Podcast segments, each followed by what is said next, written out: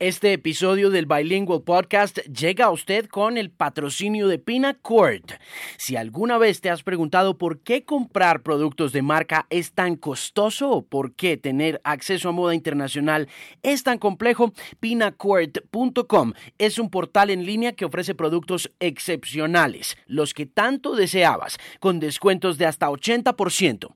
Compra desde tu casa en tu dispositivo favorito y Pinacord entregará tu orden en cualquier cualquier parte de Colombia. Así es, garantizamos una experiencia agradable, segura, rápida y económica. Te va a encantar. Visita www.pinacourt.com. Vamos a arrancar con esta edición del Bilingual Podcast para esta semana y de vuelta, porque estábamos un poquito perdidos, pero recuerde que estamos en la App Store como Pimp by Alejandro Marín, también en la Play Store y que nos encontramos en diferentes lugares de la Internet a través de iTunes Podcast y en themusicpimp.com. Let's get this show on the road. ¿Qué es un podcast? un, podcast? es una transmisión digital de radio. Dicha transmisión se puede bajar a su dispositivo móvil, a su teléfono celular, a su iPad o a su tablet. Este es el Bilingual Podcast con Alejandro Marín.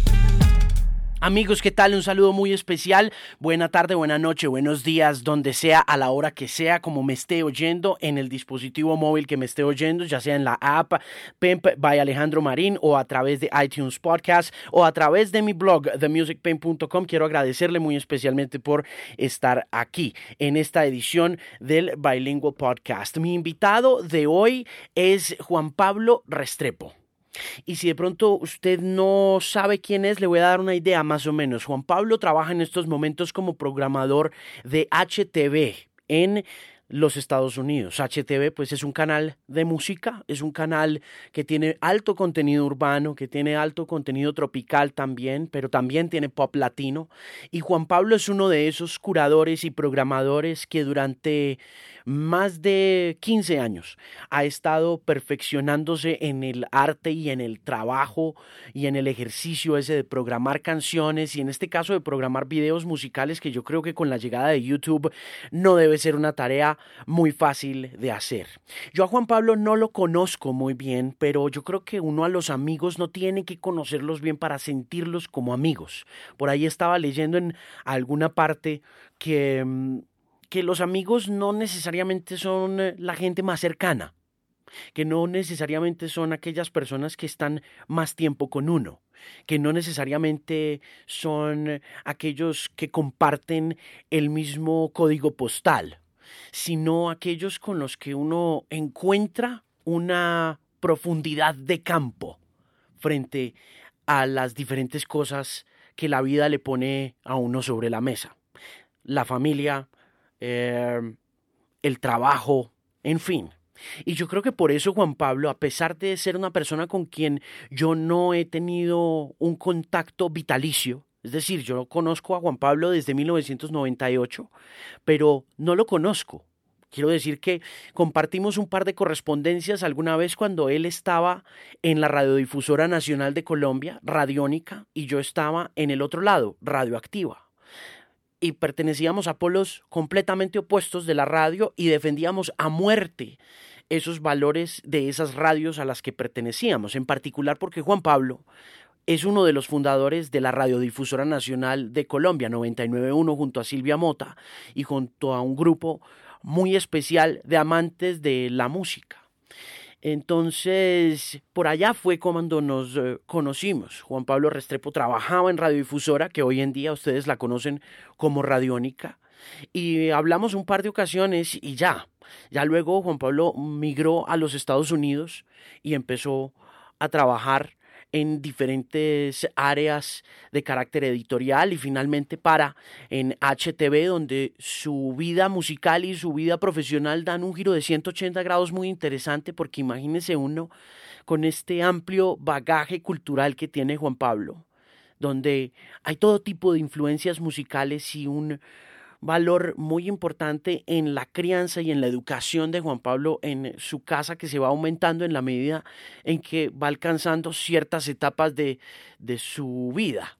Em, la, adolescencia, la infancia, como los primeros discos, eh, la llegada a la universidad, ¿no? Un montón de cosas que hacen de la vida de Juan Pablo y del ejercicio profesional de Juan Pablo algo que me conecta de manera muy especial a él, porque siento que aunque nos creamos en ciudades diferentes, que nos creamos en ciudades eh, distintas, eh, nuestra crianza es paralelamente muy similar hay momentos en los que uno encuentra ciertas cosas, pues obviamente yo vengo de una familia diferente, pero la manera como nos acercamos a los discos fue muy especial. Y es curioso que ahora, por ejemplo, Juan Pablo, quien es un conocedor así gigante de música británica y de muchos otros géneros, esté muy dedicado al desarrollo de la cultura de lo urbano, que tanta lora ha dado aquí, que tanto escándalo ha generado y que él, siendo un amante furibundo de las cosas que pasaron en Gran Bretaña en la década de los 70 y, teniendo un privilegiado alcance a esas cosas muy temprano en el momento en que éstas sucedieron, termine también entendiendo la cultura pop desde una perspectiva mucho más tolerante, mucho más abierta, entendiendo mucho cómo hay similitudes enormes en la forma como, por ejemplo, el rock fue estereotipado, estigmatizado, al igual que el rap, al igual que el punk y muchas otras tendencias o corrientes de la música popular. Entonces la conversación es larga, la conversación es fascinante. Fue un gusto tener a Juan Pablo aquí. Juan Pablo estaba de visita, eh, estaba visitando a sus padres. Es un hombre muy trabajador, es un hombre de familia también. Y fue chévere compartir un rato con él. Nos vimos en el show de Nina Rodríguez. Y fue como la oportunidad, nos habíamos visto en Miami por allá en diciembre, como el 3 o 4 de diciembre. Y mm, nos habíamos visto en Lincoln Road y me hizo un regalo muy especial que es un, una edición de 1981 de, del disco Leila, Another Assorted Love Songs, de Derek and the Dominos, del que habíamos estado hablando una vez que puse Leila en un Facebook Live, en un programa del último disc jockey. Y mm, terminó entregándome esta copia, una, una reedición de 1981 de ese maravilloso disco del 70 y ahí nos sentamos y tomamos café un rato en Miami y no nos habíamos vuelto a ver y nos encontramos ahí de sorpresa en el show de Nina Rodríguez y de Durazno en Smoking Molly en el centro de la capital y me contó pues un poco sobre el estado de salud de su padre. Espero que su papá esté mejor y pues quedamos ahí esa noche entre whiskies de vernos al día siguiente para grabarnos un podcast. Y esto fue lo que salió de esa conversación. Entonces, mi invitado muy especial, el día de hoy, o la noche de hoy, o la tarde de hoy, dependiendo de en dónde se encuentre usted, en qué zona horaria se encuentre. Y también dependiendo de su dispositivo celular y de sus eh, em, aplicaciones. Ojalá tenga la aplicación by Alejandro Marín, que la puede encontrar en eh, el mercado, en la App Store o en el Play Store de Google o de Android de Android o de, o de Apple respectivamente, le quiero presentar muy especialmente esta charla que espero que disfrute porque es una charla de dos melómanos y yo creo que también de dos buenos amigos. Aquí está entonces mi invitado para hoy, Juan Pablo Restrepo. En el Bilingual Podcast, una conversación interesante.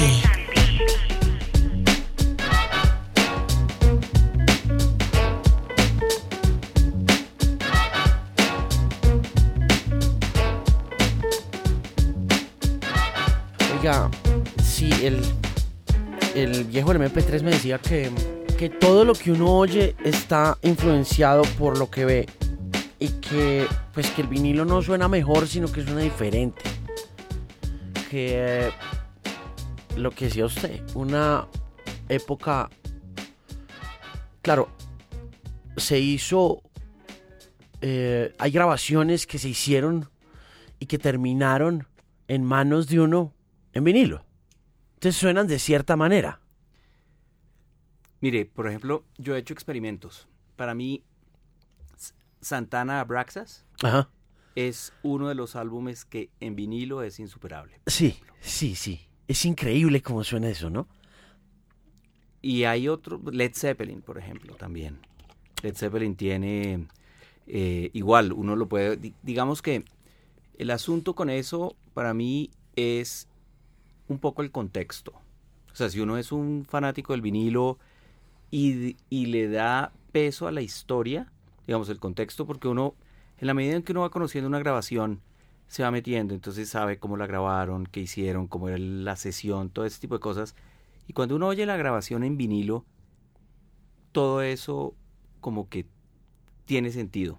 Y uno de pronto puede dejar de pensar en la calidad extrema o perfecta, sino que entiende que las limitaciones que había eran lo que le dieron esa perfección del momento. Sí. Para ellos no pensaron si estaba mejor o peor. Tenían lo que necesitaban en el momento para grabarlo y lo lograron. Y ellos eran muy experimentales. La gente de Zeppelin experimentaba mucho en todo. O sea, la manera como grababa la batería, por ejemplo. Hmm. es una obra maestra.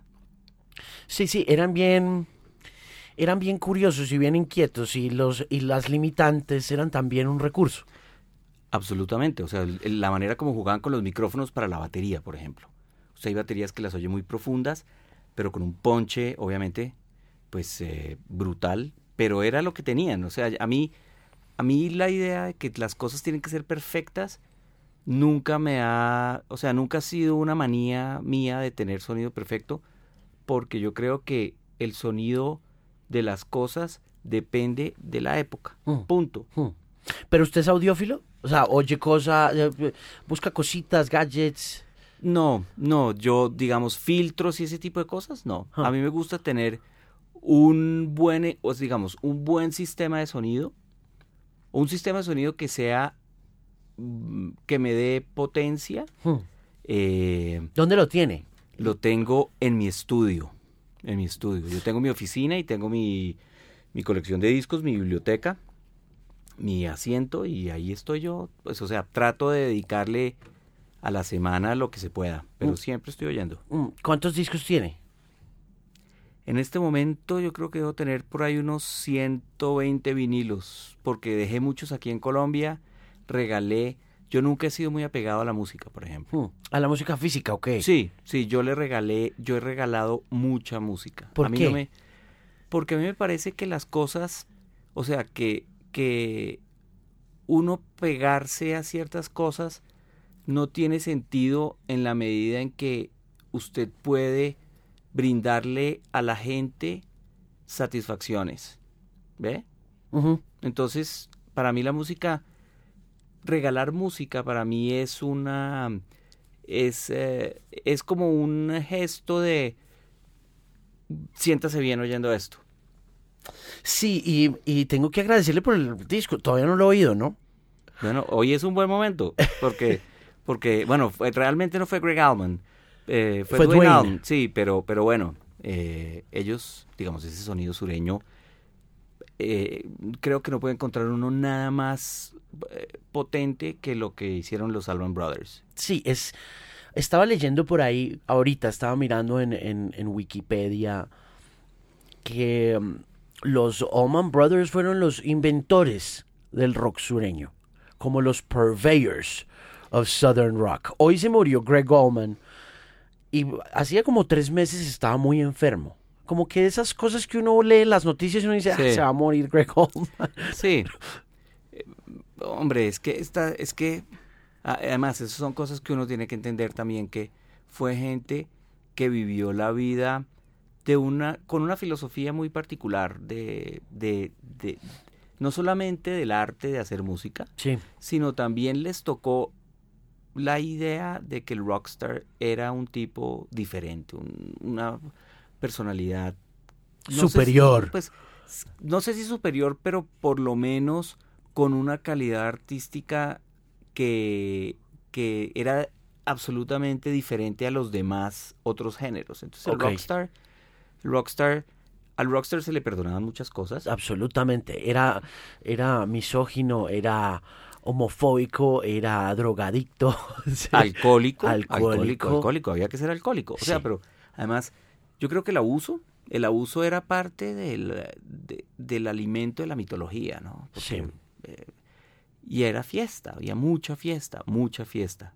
Eran otras épocas, obviamente la industria, eh, toda la industria era mucho más abierta, no había, pues digamos que también todo corresponde a una época particular en donde pues la gente tomaba porque tomaba está bien, ¿sí me entiende? Y la gente metía porque, pues, o sea, se sabía que tenía problemas, pero no era una cosa tan, tan, eh, digamos, tan estudiada las consecuencias que tenía ni en el cerebro, ni en la salud, ni de pronto uno se quedaba, uno que otro se quedaba en el viaje y, uy, pucha, Sí, sí. Se nos murió. Es que era una época muy joven también para ese género, porque es que los Beatles habían pasado casi que. No, habían pasado 10 años. No. No habían pasado 10 años. O sea, cuando se mató Dwayne Allman en el 70. Dwayne Allman se mató en el 71, estaba leyendo. Sí. En una moto en Georgia. Exactamente. En plenas grabaciones eh, con. Eh, yo creo que fue despuesito de este, de, de, este álbum. Del Derek and the Dominos, de Leila and Other Assorted Love Songs. Fue, fue muy paralelo. Y bueno, no sé si usted se ha visto el documental de Muscle Shoals. Sí. Bueno. Sí, claro. Eso, eso para mí es, yo creo que esos son los momentos más virtuosos en la historia del rock, en general. Porque usted tiene ahí soul, o sea, tiene una, tiene una figura poderosísima como, uh, como Franklin en pleno poder y en pleno momento de creación, ¿no? Cuando, o sea, eso es, eso es una, digamos que es un momento histórico. Pero por otro lado tiene a todo esto, toda esta gente, eh, Greg Allman, Dwayne Allman, todos estos músicos de sesión blancos que además vinimos años después a saber que eran sesionistas blancos. Eh. Uno creía que eran, eran todos negros. Sí, desdentados, ahí sacados del bayou. Y no, eran unos músicos de un pueblo, ahí tranquilos. Eh, muy buenos músicos. Sí. Como los, como los MGs. Como, eh, ¿cómo era que se llamaba? Booker T. Booker T. Booker T. Washington y los MGs. Esos MGs eran todos blancos. Sí.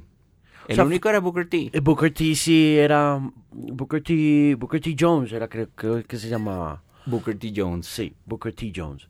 Pero volviendo a eso, eh, mire que el, sonido, digamos, de una grabación de esas eh, en vinilo sí que es especial, ¿no?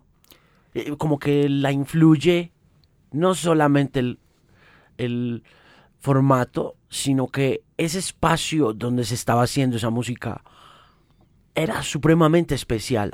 Algo pasaba en, ese, en esos recintos de muscle shows. Pues yo creo que ellos también, o sea, hasta cierto punto había, sí existía la noción de que estaban haciendo historia, por ejemplo. Porque todo lo que se pasaba por ahí era éxito. Entonces, sí existía una, bueno, además estaba Atlantic Records muy cercano al, a, esa pipeline de, de, de, producción, ¿no? Entonces ellos, había un sonido, había unos parámetros, había una, una idea de lo que se quería hacer porque estaba de moda, porque se sabían cómo hacerlo. Entonces, lo que era, todo lo que fuera soul, ya sabían quiénes eran los que le daban la tonalidad, el brillo, el color, todas esas cosas que se, que se buscaban, pues, para Rita Franklin, eh, por ahí pasó eh, el de Mustang Sally, eh, que se grabó también ahí. Ah, um, ¿Quién? ¿Little Richard? No. No, no, no. Um, bueno. Credence, Clearwater Revival. No, no, no. No, no, hombre, ¿cómo se llama? ¿Cómo se llama este personaje? Este músico de soul que um, se le va a uno la, la onda a veces. sí, sí, uno se, uno se, se queda por ahí. El Rorodex se queda patinando.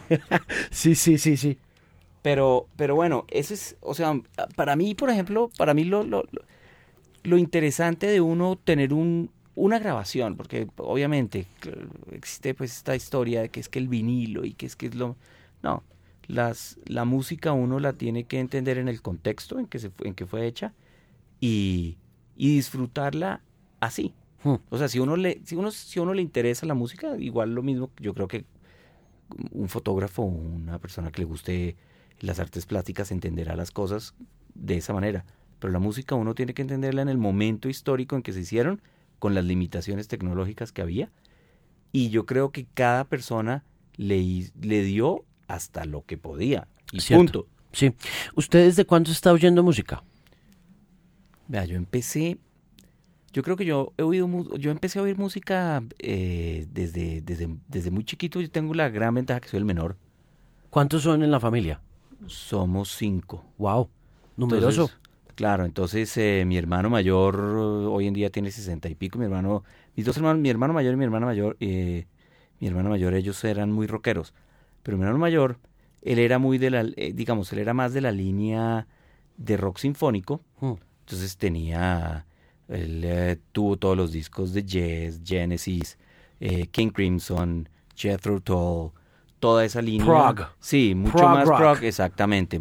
y obviamente pues tenía cosas de los 60, era más como Van Morrison y eso. mi hermana sí era mucho más una fanática de los Stones y de The Who, furibunda. Sí, así redenta de esas que, no, ¿Y no oía más o qué? No, tenía, claro, tenía, pero mi hermana, es que eh, digo, tuve muchas fortunas en mi vida porque mi hermana vivía en Inglaterra a finales de los 70. Entonces ella vio algunos de los últimos conciertos de Who. Oh, entonces, antes, exactamente. Entonces, eh, digamos, de Who en ese momento, antes de que se muriera Kid Moon.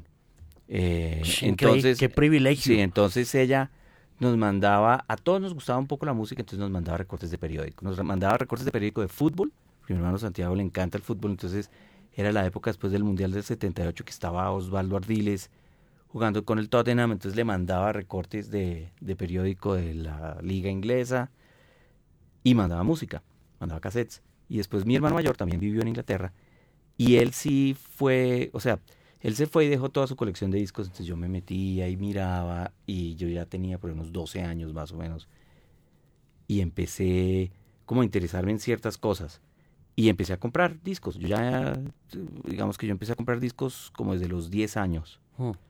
Eh, acetato. Acetato, sí, claro, acetato, mi papá. ¿Qué fue lo eh, primero que compró?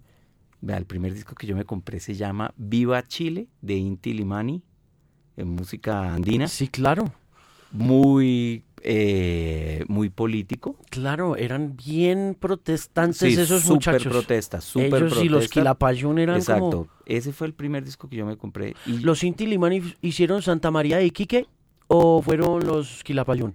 No me acuerdo. Este disco es Viva Chile, que, bueno, ellos vivieron, ellos les tocó irse en el 73, después del golpe de Allende, hmm. se fueron para Italia.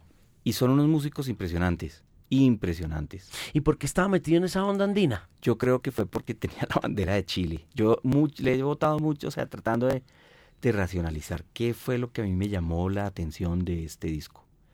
Y creo que fue la bandera de Chile. Pero es curioso. A mí, por ejemplo, a mí, mi primer, el primer disco que yo compré en la vida con plata mía fue el Somewhere in Time de Maiden. Sí. Y lo compré por la portada mm. también. Porque nunca me ha gustado Maiden. Yo debo reconocerlo, jamás en mi vida he sido metalero, ni cercano a mí nada. O sea, a mí creo que mi límite ha sido Black Sabbath, hmm. pero porque mi hermano mayor tenía el de Warpix, creo que se llamaba. claro. Sí. Tremendo disco. Sí, y ahí, de ahí en adelante, yo me gusta el rock fuerte. Sí. Eh, pero jamás tuve ni me interesó Guns N' Roses, ni Poison, ni absoluto, lo aborrecí. ¿En serio? Sí. Wow. Sí, nunca. Y eso pues que eso fue lo que nos vendieron en radio acá.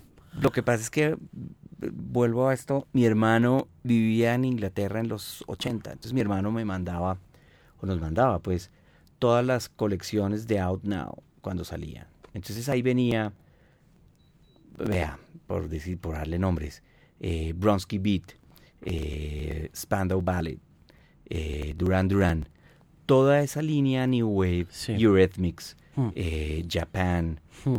Entonces, esa de, después Style Console, yo creo que uno de los una de las bandas que a mí más me llamó la atención en términos de cómo movieron el soul fue Style Console. Hmm. Em, volviendo a Intilimani, ¿usted compró ese disco? Eh, Mire, lo compré. ¿Pero usted sabía quiénes eran? No. O si, tenía, o si tenía una... No, pero me gustaba la música andina. A mí me gustaba el sonido del charango y hoy me sigue gustando. Sí. Y la música, de la, el sonido del... De, las, ¿De la tambora o qué? No, del, del capador, de la... Ah, sí, sí, sí. Es, es, esa, eso me llamaba, me parecía un sonido bonito. Y entonces después yo empecé a oír esa vaina con ese contenido político y a mí la política también toda mi vida me ha gustado. Sí. Soy, esa es yo creo que mi otra gran pasión.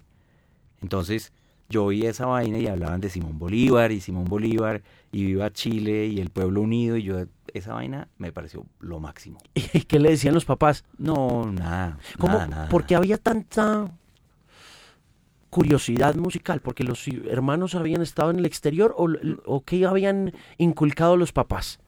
Vea, mi papá es un tipo, mi papá, se mi papá se educó en Estados Unidos. Entonces, toda la vida habido, hubo como una cercanía muy directa hacia los gringos. ¿Por qué llegó allá, él? Porque mi abuelo lo mandó a hacer la universidad allá. Hmm. ¿Y a qué universidad fue el hombre? El hombre se graduó de Wharton. Ok. En la Universidad de Pensilvania. Ok. De negocios. Eso cambia mucho la vida de...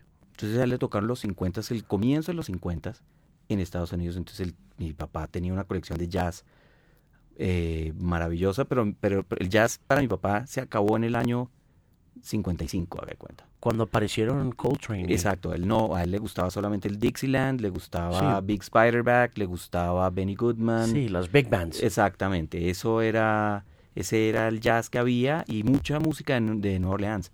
Y cuando yo tenía como 15 años, en una de esas colecciones descubrí un, el primer blues que yo oí, uno que se llama el Suitcase Blues de Top eh, Perkins, que es un boogie woogie. yo oí esa vaina y claro, yo ya había oído rock and roll un poco, pero hice esa conexión y yo en ese momento, ese sonido, ese piano brutal, solo piano, me, me pareció una cosa así, como que fue el descubrimiento. Y ahí empecé a tratar de buscar un poco el, cosas de blues. Era, era difícil, en Bogotá no había mucho. Em, y no había, o sea, me, había cositas en Oma en esa época, digamos que eh, había, uno iba a Bambuco y yo igual también seguía comprando rock. A mí me tocó medio durísimo toda la, o sea, yo le di a YouTube completo, sí. eh, The Patch Mode completo, The Cure completo.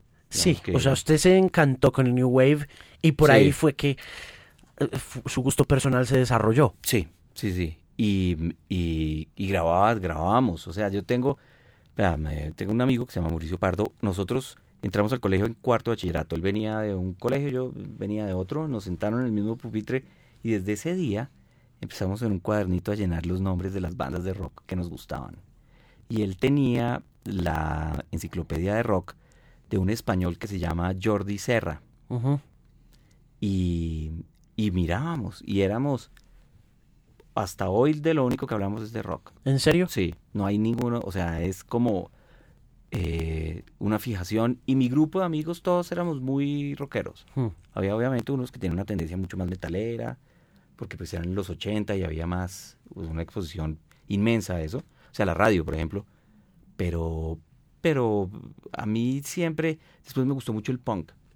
El punk, eh, yo leí, leí duro a Sex Pistols, eh, después eh, oí mucho Agent Orange, por ejemplo, el rock eh, californiano. Sí, puro hardcore. Ese... Sí, pero, pero fue un momento ahí, pues, nunca, digamos, Ramones no, me gustaba, pero no le, no le, no le encontraba mucho el, el, el, me falta, me parecía que le hacía falta la cosa un poco más como contracultural, política. Sí.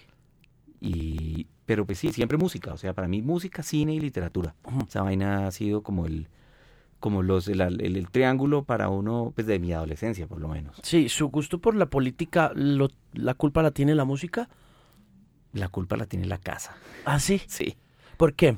Porque porque en mi casa solo se hablaba de política toda la vida. ¿Y esa vaina? ¿Por qué les llamaba tanto la atención? ¿Por qué les gustaba?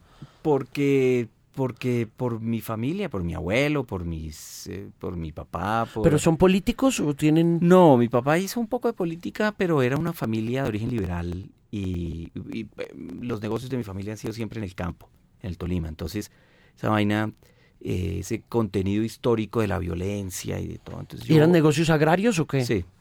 Entonces, eso siempre fue un contenido ahí Y, y, me interesó. De hecho, yo lo que estudié en la universidad fue ciencia política. ¿Ah, sí? Sí, yo me gradué de ciencia política. Oh, no le puedo creer. Yo pensé que usted había hecho comunicación y después se había metido en alguna cosa. No, yo me inscribí en comunicación y eh, fui a la Javeriana y hablé con un cura y toda la vaina. Y en algún momento eh, mi mamá me dijo, no, mira, el hijo de fulanita se, está en ciencia política, habla con él. Y él me habló de ciencia política y yo fui un día a los Andes y me encantó la universidad y el programa y yo ya estaba por, o sea, ya estaba extemporáneo, me tocó entrar por examen de admisión y toda la vaina y bueno, y ahí, y fue, digamos que para mí la política es otro componente muy importante dentro de todo lo que yo he hecho con, con la música. ¿Por qué? Porque la, porque la cultura, digamos, la, la política y la cultura siempre han estado muy ligadas. A mí, a mí me parece que el, trasfondo de todas las grandes revoluciones culturales ha tenido siempre un componente político muy fuerte de ruptura, de, digamos, de un mensaje contrario, una, una propuesta de choque. Y eso eh, indirectamente, digamos, esa propuesta de choque político ha hecho que la juventud se motive y que la juventud tenga otras maneras de pensar, abra otros espacios y, por ahí se meta la, cultura, la música, el arte, la literatura, todo eso, mm. el cine. ¿Y ejerció? ¿Ha ejercido ciencia política? Intenté. Intenté, intenté en el año, antes de irme para Estados Unidos, imagínense que yo, yo, bueno, yo trabajo en la radio en, 99.1 y yo, yo renuncié el, el 31 de diciembre del 99 antes, de, mentiras, antes de que se terminara el 99. A usted le tocó la época maravillosa de la Radiodifusora Nacional de Colombia. Sí, yo estuve en ese equipo desde el primer día. En el equipo ese soñado, en el que todos queríamos estar. Ahí estuvimos con Daniel Casas, con William Vergara. Con Héctor Mora. Con Héctor Mora. Silvia Mota dirigiendo. sí, Silvia dirigiendo. Estaba... Estaba Gandur. Moncho Viñas y Gandur tuvo un programa. Un programita ahí, sí. Estaba Carl Troller con Eduardo Arias. estuvo Sandro Romero. Sandro también. Jenny Cifuentes. Jenny, absolutamente. ¿Se ha vuelto a ver con Jenny? No, hace años, hace años de años no la veo. Yo la, hace cuatro años no, no veo a Jenny. Eh, estaba Gonzalo Rodríguez también. Claro, claro, estaba eh, Pollito. Claro, eh, ya hasta, acababa de entrar Andrés Durán también. Claro que sí, no, esa Estaba Mauricio Vázquez, el jaguar. ¿Qué, qué emisora que era la radiodifusión en esa época? Yo le, yo le llamo a eso Radio Freestyle. Porque era, digamos que Daniel Casas era un tipo muy organizado, afortunadamente. Yo, yo, creo que las personas que me enseñaron a mí más de programación, una de las personas definitivamente fue Daniel Casas, un tipo que tenía la capacidad de entender cómo armar, o sea, cómo una hora tenía que tener ritmo. Un poco de todo. Sí, sí, sí, sí. Eh, o sea, generar curiosidad, de, todo, esos, todo ese flow del, de lo que son 15 canciones o 12 canciones. Eh, tenía que tenerlo. Entonces, eh, yo ahí entendí mucho que yo nunca había, yo nunca seguí la radio, la radio comercial. Tuve ese, em, porque yo me buscaba mi música, ¿sí me entiendes? Yo iba al, a donde Saúl Álvarez, a la, musiteca. a la, de la musiteca, eh, a buscar música y Saúl siempre lo, digamos que le daba a uno una guía perfecta porque el tipo obviamente empezaba a conocer a la gente y le decía, a usted le gusta esto, a usted le debe gustar esto. Y claro, terminaron empeñando ahí todo. sí, pero queda uno sin un peso después de ir a ver a Saúl. Entonces yo la radio, digamos que yo, de las cosas que sí oía, por ejemplo, los fines de semana en los 80, era el conteo de Casey Kasem. Ok, el, American, el Top American 40. Exactamente. Porque a mí me gustaba cómo se contextualizaba la música. Hmm. A mí me gustaba era cómo sonaba. Me gustaba cómo estaba armadito el programa. Cómo, cómo te daba la impresión de la misma forma que en los 70 le pasó a los rockeros, a los músicos, que yo sí pienso que los músicos de los 70 eran seres humanos superiores o ejercían esa ilusión de la superioridad por todas esas licencias que se daban o que la sociedad como que callaba y otorgaba. Y al mismo tiempo por la forma como los idolatramos, como los adorábamos y como los veíamos siempre muy lejos de nosotros, independientemente de que fueran humanos y de que tuvieran problemas de humanos y todo ese rollo. Pero en el caso de Kasem y de Shadow, que era el que yo oía, eh, era, era imaginarse ser esa persona. O sea, era... Yo, yo oía a, a Casey Kasem o a Shadow Stevens hablar y todo lo que pasaba, la forma como sucedía en mis audífonos, como sucedía dentro de mis oídos o como se escuchaba a través de un, de un radio en la casa, como estaba eh, calibrado el micrófono, como, como venían los jingles pegados a las canciones y los intros y esa, esa cosa era lo que yo decía, yo quiero ser como ese señor.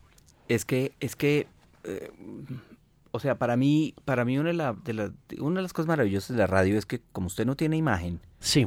usted juega, o sea, usted tiene que armarse unos recursos que son puramente de la voz y del, y del lenguaje, digamos, de la manera como usted articula su, su verbo, su retórica para armar como la canción que estaba en el 30 hoy está en el 25. Pero entonces, ¿cómo movió a las otras? ¿Qué pasó para que se movieran?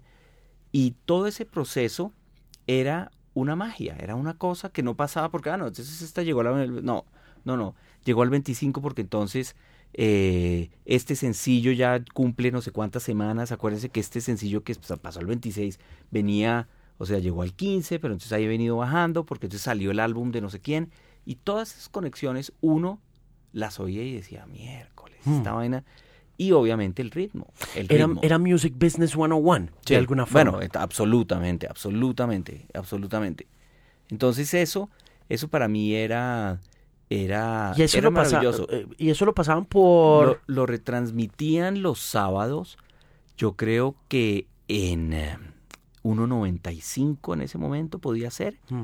o podía ser, no sé, no sé si ¿cómo se llamaba?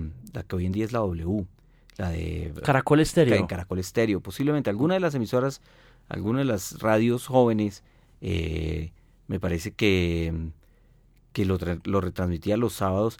Y la otra emisora que me siempre me pareció que le tuve un cariño particular porque fueron muy avesados fue 88.9. Sí. Sin ser yo muy fanático de la radio, pero sí sentía uno que estos personajes estaban haciendo cosas que nadie estaba haciendo. Mm, que no le, ¿Por qué no le gustaba la radio comercial musical, aparte del, de que ya le gustara pues coleccionar música? Porque tenía mucho pop. Tenía mucha música gringa que yo no... que yo vine a encontrarle un poco el gusto después, o sea, ni siquiera el gusto, vine a entenderla, porque yo... Uno con los amigos se cierra y uno... y pero nunca, nunca me interesó, o sea, nunca me interesó mucho el, el pop per se. A mí me parecía que los ingleses eran los únicos que sabían hacer música. punto, punto. No había... Nadie. No, no había nadie. Uno eh, podía oír algunas cosas. A mí me empezó a gustar, por ejemplo, eh, Foreigner, eh, comienzos de los 80. Toto tenía cosas interesantes. Hall Oates. Hmm. O sea, mi hermano mayor, igual, él, él digamos, él traía música y traía cosas y, yo las oía, entonces las grababa. Y ya después, cuando uno empezaba a ir a fiestas, pues ya le tocaba abrirse un poco porque en las fiestas ponían, eh, no sé, le tocaba a uno, um, pues bueno, lo que le pusieran, de Cool and the Gang. Entonces ahí esa parte me, pareció súper buena. Ahí digamos esa parte cuando llegó Chick, llegó Cool and the Gang, eh, que era ya un poco más, no era tan disco, a mí no me tocó el disco, digamos, el disco me tocó de, pues porque mis hermanos tenían, les gustaba Donna Summer porque era la música de las fiestas, pero me tocó ya los 80, en donde lo que uno bailaba en las fiestas de 15 era Cool and the Gang, eh, Hall Oates, Jay Gales Band, mm. eh, o sea, como esas cosas. Sí, ya el New Wave ahí el latigazo del New Wave británico, ya convertido más a lo pop sí, pero, gringo. sí, pero no, pero, pero al final digamos, ya después uno oía en los, pero ya un poco más grande, 16, 17 años ya uno oía en las fiestas, era The Cure, The Patch Mode, todo ah. eso. pero las primeras, digamos, las, las, las, primeras eh, fiestas entre los 12 y los 15 fueron de solamente eh, Survivor. Eh, sí, sí. Todas esas, bueno, pues bandas sonoras muchas. Claro. Top Gun y esas cosas, ¿no? Todo lo que, y, y, y, y, bueno, y, música, pues comercial, ya están las primeras minitecas también. Sí, ¿y le tocó, le tocó música tropical o no? Sí, a mí me... Mi papá, una de las cosas que, que afortunadamente nos inculcó también desde muy chiquitos, la música cubana. Le, le gustaba mucho y nos llevaba a conciertos. A mí yo vi, yo vi a Paco de Lucía, por ejemplo, en el Colón, en los... Eh, yo, yo creo que eso sería finales de los 70, comienzos de los 80. Y esa era una cosa... ¿Cuántos años tenía cuando a Paco de Lucía? Yo creo que podía tener unos 11 años. Mm. ¿Cuál fue el primer show que fue? ¿Se acuerda? El primer concierto de rock, puramente rock. O concierto, no, recital. Recital, vean, en, mi colegio tocó Compañía Ilimitada. Em, podía ser el año 75, 74. Tocaron, yo estaba muy chiquito, kinder, primero elemental, pero yo me acuerdo de haber visto estos tipos con guitarras y con baterías y todo, y eso me, me, me tengo una imagen muy clara de eso. Yo después conocí a Pillo, trabajé mucho con él porque Pillo también estuvo en la radio arrancando 99.1 hmm. y fuimos muy cercanos. Y yo me acuerdo, pues, y en los 80 uno iba a ver a Compañía Ilimitada, era quizás la mejor banda de pop rock que había acá en, en Bogotá, buenos conciertos, gente, o sea, toda esa movida era interesante. Pero yo creo que el primer concierto de rock fue ese. Yo hmm. vi, fue Compañía Ilimitada y había, había una banda del moderno que se llamaba Bajo Cero. Mm. Que también después conocí al baterista años después. yo la primera cosa que vi, jamás voy a olvidar, fue en el Fundadores de Manizales y fue Atahualpa Yupanqui. Lo primero que vi así como en recital. Sí, y esas cosas, imagínese uno ver a Atahualpa Yupanqui. Sí. Eso tenía que ser una cosa muy fuerte. Sí. No, o sea, oír a ese señor cantando Los ojes de mi carreta. Sí, lo sé, imagínese eso. Y, y, si se calla el cantor. muy lindo. Wow. Sí. Sí, es inolvidable. Luego fue a Facundo. Facundo Cabral, ¿usted lo vio? Sí. Uy, yo nunca, lo pude ver. Fue mi segundo show y fue el primer artista que conocí ah. personalmente, que, que saludé, que mm. fui y, hablé con él, que tenía por ahí 10 años.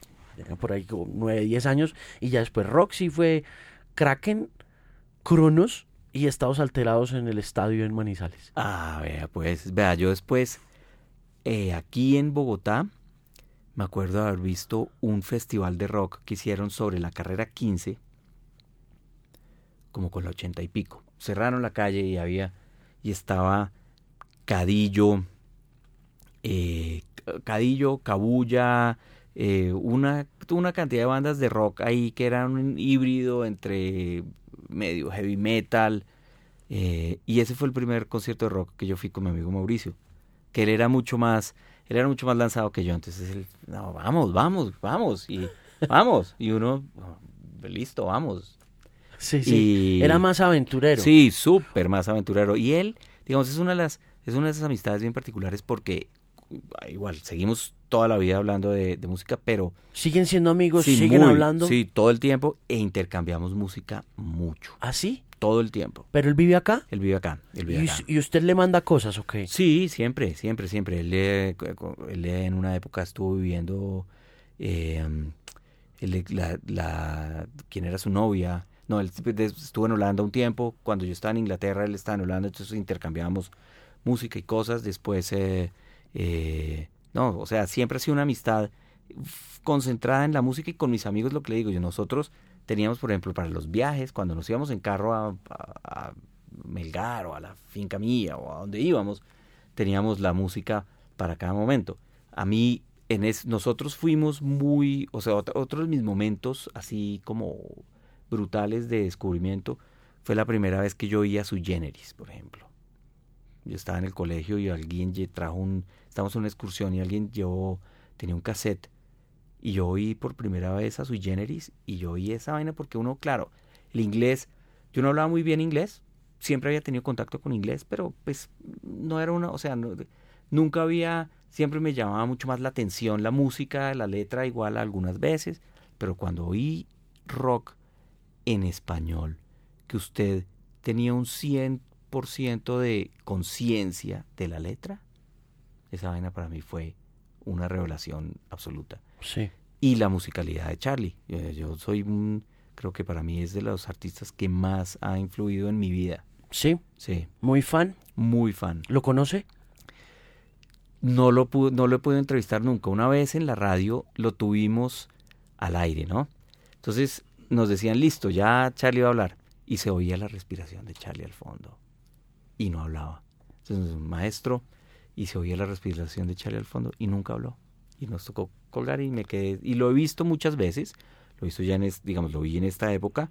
Lo vi en sus peores épocas y lo vi en la primera vez que tocó aquí en Bogotá, en la Plaza de Toros y en el en Colsubsidio, creo que fue ese otro, el otro concierto. Y, y bueno, Soda Stereo.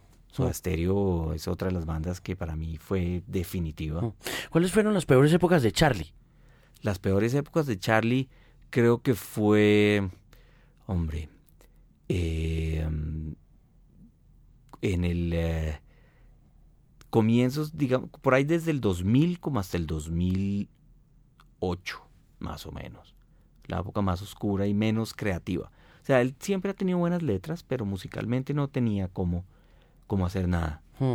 Em, todos esos discos que él sacó ahí en esa época y, y, también en los 90 para mí lo último que me gustó de él mucho fue La hija de la lágrima. Digamos que ese fue como sus últimos momentos de cosas más o menos brillantes. Ya de ahí en adelante el tipo vino por una espiral muy duro de, falta de creatividad y de, y de, abuso, pues. Mm. De... Cuando usted, cuando usted llegó a 99.1, ¿cómo llegó a 99.1? Vea, yo venía, yo llegué a 99.1 porque yo fui el disc jockey, yo era, yo trabajaba en Soho una discoteca, mm, yo fui el, digamos, DJ residente durante casi toda la época de Soho. Y yo llego ahí porque Pillo, eh, que era uno de los dueños de Soho, pues, de los inversionistas ahí, un día estábamos en una fiesta y me dijo, yo venía de poner, yo había empezado, yo empecé a poner música, terminando el colegio puse música en Rapsoda, que era otro bar eh, medio alternativo aquí en Bogotá, y mm, y me empezó a gustar la cosa, o sea, yo, yo pues, ya estaba en, yo estaba en la universidad ya, estaba empezando la universidad. Y pues yo tenía mi idea que claro, pues yo soy ciencia política, pero bueno, por esta vaina, puedo los fines de semana me encantaba la rumba, entonces puedo rumbear, la vaina, con mis amigos, eh, toda fiesta, entonces perfecto. Entonces, pero yo en la universidad me iba relativamente bien, a unos se me iba mejor, otros no, pero la música estaba siempre ahí. Entonces un día Pillo me dijo, oígame, vamos a ir a este bar. ¿Usted quiere poner música? Yo le dije una. Entonces mi, también le dije a mi amigo Mauricio. Mauricio también cogió unos días. Otros, otros amigos, éramos como un grupo ahí de amigos. Pero el que, digamos, el que más estuvo como más pendiente siempre fui yo. Y ahí, ahí eh, fue una revelación interesante porque ahí el crossover era absoluto. Era, pasaba usted de poner Toto a poner eh, Diomedes Díaz por ejemplo. Entonces, porque pues además entendía uno la, el, funcionamiento de un bar. Entonces uno de pronto le decían, hoy no está tomando nadie. Usted tenía, uy, maestro, hay que poner, o sea, hay que dirigir todas, todas, o sea, todas las dinámicas, todas las dinámicas de, de, del comportamiento humano para que consuma. Sí, claro, claro. Dele duro al merengue esta noche que...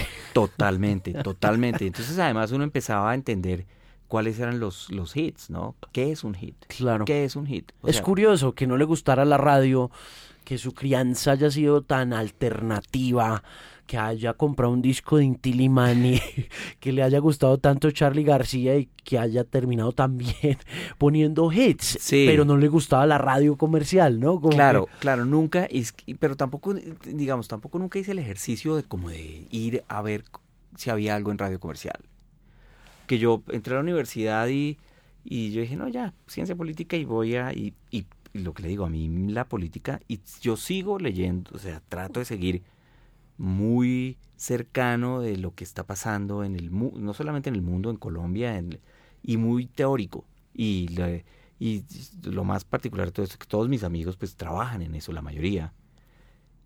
Y, y somos, estamos más o menos en contacto y pues el debate es con mucho nivel, entonces uno no puede no puede estar atrás. definitivamente. Sí, no se puede descachar. No, no, no, no, para nada, para nada, en lo absoluto. Bueno, entonces Pillo, ¿cómo lo lleva la 99.1? ¿Qué le dice? No, entonces estamos ahí, entre, Soho ya está como medio saliendo la vaina y un día Pillo me invitó a la casa de él porque había, iba a haber una reunión porque iban a hacer una radio nueva con la radiodifusora nacional. Entonces, eh, estuvimos ahí, yo conocí a Silvia, Italo Lamboglia, había otra gente, estaba el Mono Núñez, que era el que hacía las cuñas, y empezamos a hablar de música y qué había que hacer, y, y entonces lo primero fue ir a comprar la música. Entonces em, nos, fuimos, nos fuimos a donde Saúl, con, em, nos fuimos con Silvia, y armando las cosas. Entonces, ¿qué queremos? Entonces, programas de jazz. Entonces, creo que Moncho Viñas y Silvia hicieron unas, o sea, separaron unas cosas. Yo empecé a separar rock por épocas, que digamos, todo, pues, greatest hits de 60, 70, 80, 90. Y armando como con la idea, yo no tenía ni idea. O sea, no, digamos, no, sí tenía una idea de lo que quería como que fuera la radio, lo que yo me imaginaba que iba a ser esa vaina y entonces empezamos a comprar la música y, eh, entonces, ¿usted qué quiere hacer? Yo quiero un programa de blues.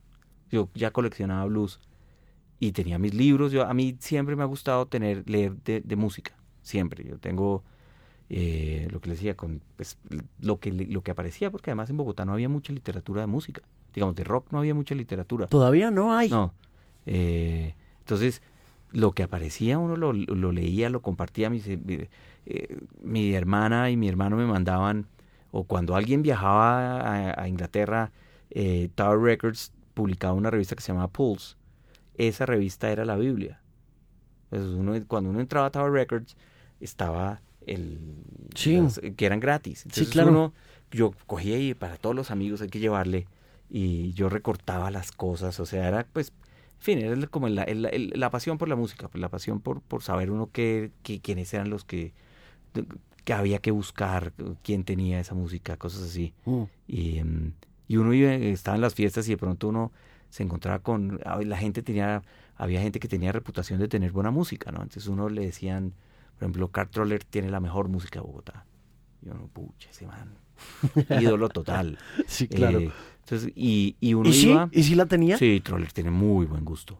Troller tiene muy buen gusto. Sí, es un tipo de esos que digamos, es un buen coleccionista, ¿no? ¿Es coleccionista? Sí, sí, sí, siempre fue coleccionista. Eh, para mí, haber conocido a Willy Vergara es otra de esas revelaciones de la, porque Willy es otro coleccionista serio, eh, sobre todo de, música afroantillana. Sí, siempre ha sido muy fan de eso. Claro, claro, y sabe, o sea, sabe. Y Willy, pues, bueno, digamos que él, además, no solamente es coleccionar, es vivir. Las vivencias de Willy cuando tuvo la Keops, cuando, o sea, toda la gente que iba a tocar a Keops, era, era eh, o sea, Héctor Lavoe, todas esas cosas. Y pues, Increíble que haya tenido. todo, todo. Entonces, y él, y Willy es un tipo que es muy generoso también. Willy Vergara yo creo que es generoso en términos de las anécdotas, todo lo que contaba, todo lo que vivió. Yo creo para mí, y una de las cosas, yo creo que Bogotá le debe a Willy un homenaje de rumba. Yo creo que es uno de los rumberos más selectos y, y educados que ha tenido esta ciudad, porque él tuvo bares, muchos bares. Mm. Desde los finales de los 60, Willy tuvo bares. Y entonces esos bares eran los bares, el equivalente a, Héctor Mora, eh, perdón, a, Héctor Buitrago. O sea que ese es otro de los personajes que para mí, en mi generación, Héctor Buitrago es el papá de mi generación en términos de influencias. Sí. Absolutamente. Sí, por todo el tema también barbarie, nocturno. Sí, barbarie, Barbie. O sea, lo que son, lo que ponía Héctor era necesario. Había otro otro chuzo del que hablaba con Andrea. ¿Cómo era que llamaba? Astrolabio. Astrolabio, claro, pero Astrolabio era un café. Astrolabio era un café que era por la 82, por ahí uno se sentaba en Astrolabio a oír, a tomar café. Eh, Andrea había hecho toda la cerámica de las tazas y todo, y uno se sentaba en Astrolabio con los amigos a oír. De pronto sonaba algo y uno tenía que ir a subir a ver qué es lo que...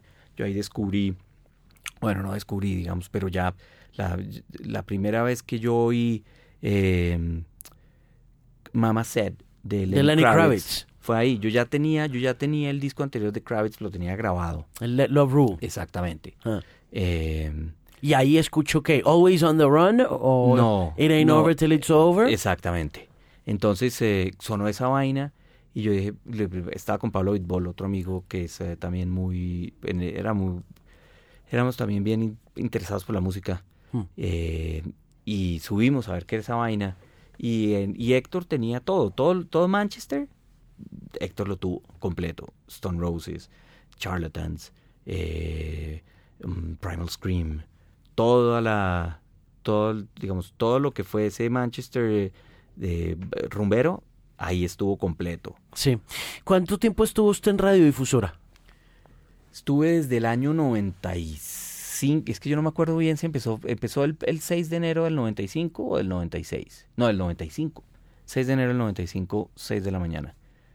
Fue la primera canción que sonó, fue, es más, yo todavía me acuerdo de eso, fue Waiting on a Friend de los Rolling Stones. No das. Sí, que la me acuerdo que en ¿Y por qué la escogieron?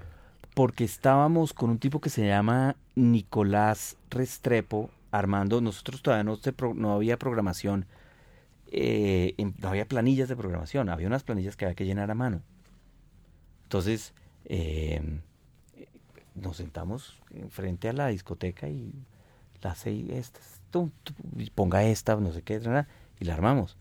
Y a las 6 de la mañana estábamos todos en el estudio ahí y arrancamos. Eso fue el 6 de enero del 95. Eso tiene que ser un recuerdo muy especial, ¿no? Sí, es bueno. Son de esas cosas que yo creo que sí, lo más interesante es que perdura. Digamos, hay un legado. Eh, y hay varias generaciones que ya han tenido la opción de que Bogotá a pesar de que existía, claro, había, existía radio eh, comercial y existían emisoras con una presencia muy fuerte, em, le hacía falta eso, le hacía falta una, una cosa más vanguardista, menos rígida, menos comercial, porque uno oía las radios de la Universidad Nacional de la Javeriana y tenían programas buenos, pero en general a veces eran demasiado eh, pretenciosas. Yo creo que había mucha gente que era Sí, académicos, erudición, un cierto... Sí, cierta, Una postura, había mucha postura. había mucha postura y, y nosotros, como ninguno, o sea, muy pocos habíamos hecho radio. Entonces, no teníamos mañas. Yo llegué, este es un micrófono, estos son sus audífonos, allá está el señor operador. Arranque. Arranque. ¿Y, ¿Y qué tal se sintió? Me sentí muy bien porque yo creo que había una cosa también como, como mágica. De, había como, digamos, como yo no tenía ninguna escuela de radio, era muy respetuoso.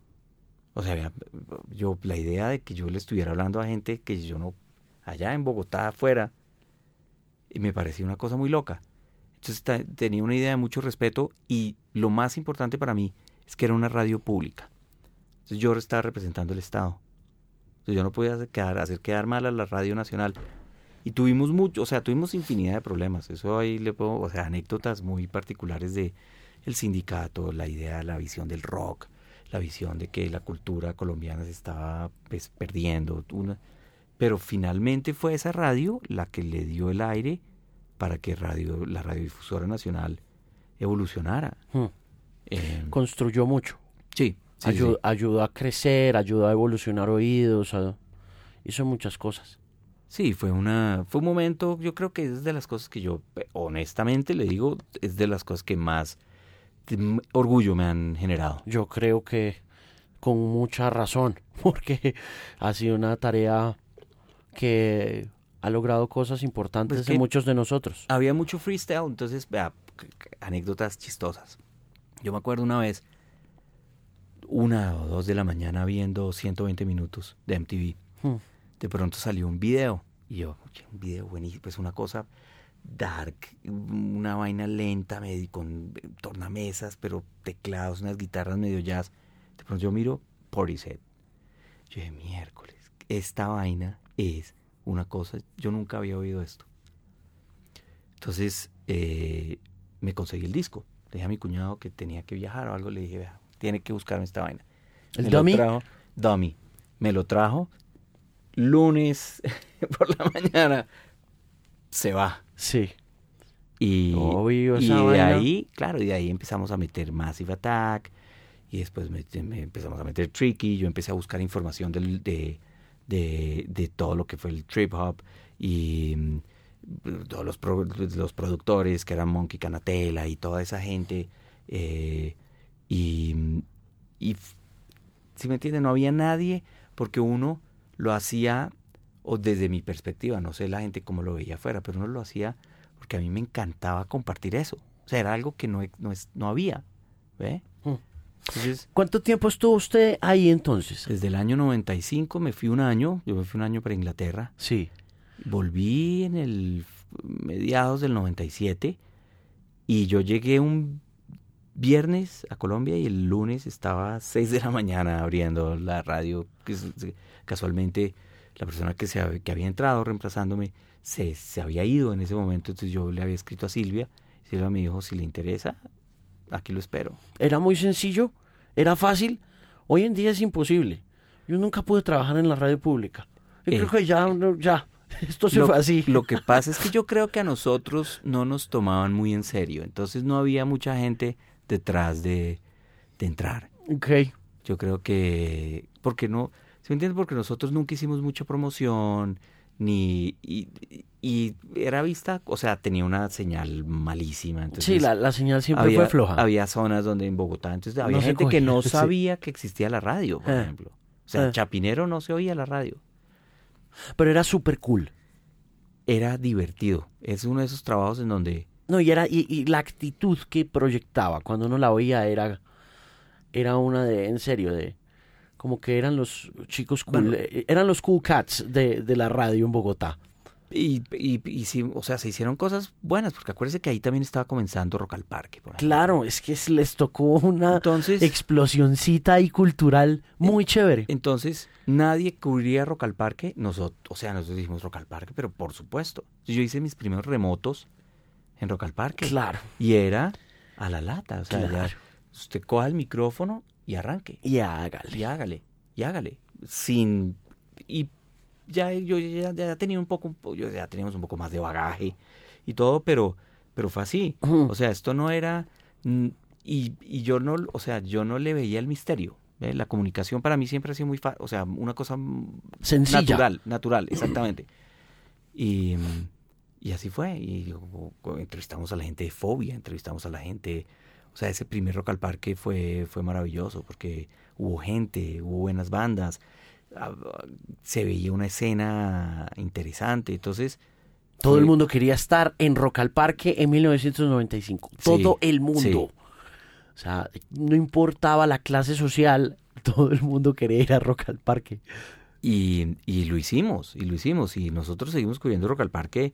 Eh, bueno, y de ahí, otra, mire, otra de las cosas que para mí fue muy importantes Em, el, Reino Clandestino, el programa de hip hop de, de Caoba y Montuno. Ah, sí. Eso fue una... Y, hay una cosa, yo mi, mi tesis, cuando yo me estaba graduando, yo quise hacer una tesis que era de cultura política.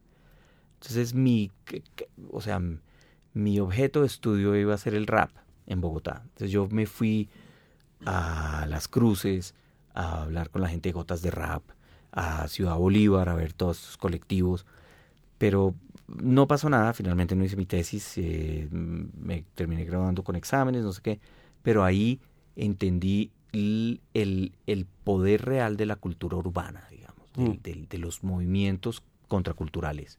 ¿Eso fue en qué año? Eso fue año 95, 95, 95. ¿En qué año terminó en Radiodifusora? ¿Por 99. ¿Por 99 porque ya creí, ya sentía que yo quería explorar otras cosas. Eh, yo de ahí salí a trabajar con el Departamento Nacional de Planeación. Yo venía, tenía un grupo de amigos que estaban en planeación y habíamos hablado muchas veces de estrategias de comunicación, cómo, cómo al, eh, al Estado le hacía falta herramientas de comunicación con el ciudadano. Hmm. ¿Cuánto eh, tiempo estuvo en Planeación Nacional? Estuve menos de un año, estuve como ocho meses. ¿Por qué? Porque era un contrato, era un contrato a tiempo eh, fijo, em, y ahí fue cuando me fui. O sea, mi esposa se fue a comienzo, para Miami a comienzos del 2000. Yo pues tenía este contrato, tenía esta, estaba haciendo una asesoría en comunicación con, eh, con el DNP y no me podía ir. Entonces hice todo mi proceso, hice toda mi investigación, eh, toda la consultoría, la entregué y me fui. ¿Se fue con ella? Sí. ¿Ella qué hacía allá? Eh, se fue, no, eh, mi esposa se fue porque en ese momento en Publicaciones Semana, un equipo de gente de Publicaciones Semana se fue a montar una revista Miami que se llamó eh, .com, era una, era un startup, literalmente un startup de tecnología y mm, se quería hacer una revista en internet, terminó siendo una revista en, físico, hmm. después se volvió la revista Poder, em, que tenía otra revista que se llama Loft, y yo conocía a... ¿Esa Loft no era Yamid? No, esa Loft era... Eso era Isaac Lee. Ok. Yamid la trajo a Bogotá después. Y yo ya venía a finales de los uh, años 99, cuando arrancó Soho, yo fui el primer editor de música de Soho. Me acuerdo. Yo los, los primeras reseñas, las primeras entrevistas, las hice con, con Soho. Y ya está, usted ya está en Miami. No, no, no, yo estaba en Bogotá. Ah, usted estaba, Eso fue año 99. Yo estaba en la radio. Eh, Soho haber arrancado a finales del 98, comienzos del 99. Y ahí arranqué yo a escribir de música, hmm. a escribir de reseñas. ¿Y se fue para Miami y arrancó a trabajar en qué?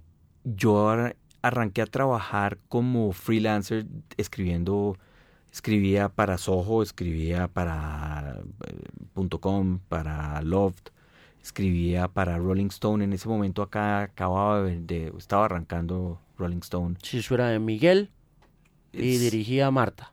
Exactamente, Marta Orrantia, exactamente. Yo, eh, entonces yo lo que hacía era que hacía entrevistas. Yo hice, o sea, en esa época para, para Loft entrevisté a Lenny Kravitz. Eh, hice, con un amigo hicimos Daft Punk. Con no Mauricio, con Mauricio, con mi amigo Mauricio hicimos Daft Punk. No le puedo creer. Eh, ¿En dónde entrevistó usted a los Daft Punk? En Miami, para un, eh, para un um, Winter Music. Fue año 2000, 2001 quizás. No le puedo creer. Eh, Durante esa entrevista, esa entrevista, esa entrevista, exactamente. Esa entrevista está ahí en, en, en Loft. ¿Y tiene grabación de eso? ¿O cómo Mauricio debe tenerla, yo creo que Mauricio la debe tener, sí. Yo creo que la debe tener. ¿Y, cómo tradujeron? Eh, ¿La hicieron en inglés? En inglés, claro, en inglés. ¿Los dos tipos saben inglés? Sí, sí, sí, perfecto. Sí, sí. Ah, yo pensé que no sabían. No, sí, sí, sí, sí. Y de ahí también... ¿Qué impresión le dieron esos tipos cuando habló con ellos? Pues sollados. Tipos sollados. O sea, como vanguardistas. O sea, una... ¿Y estaban de, de cascos cuando lo cuando hablaron con ellos? Estaban de cascos, claro, totalmente. Wow.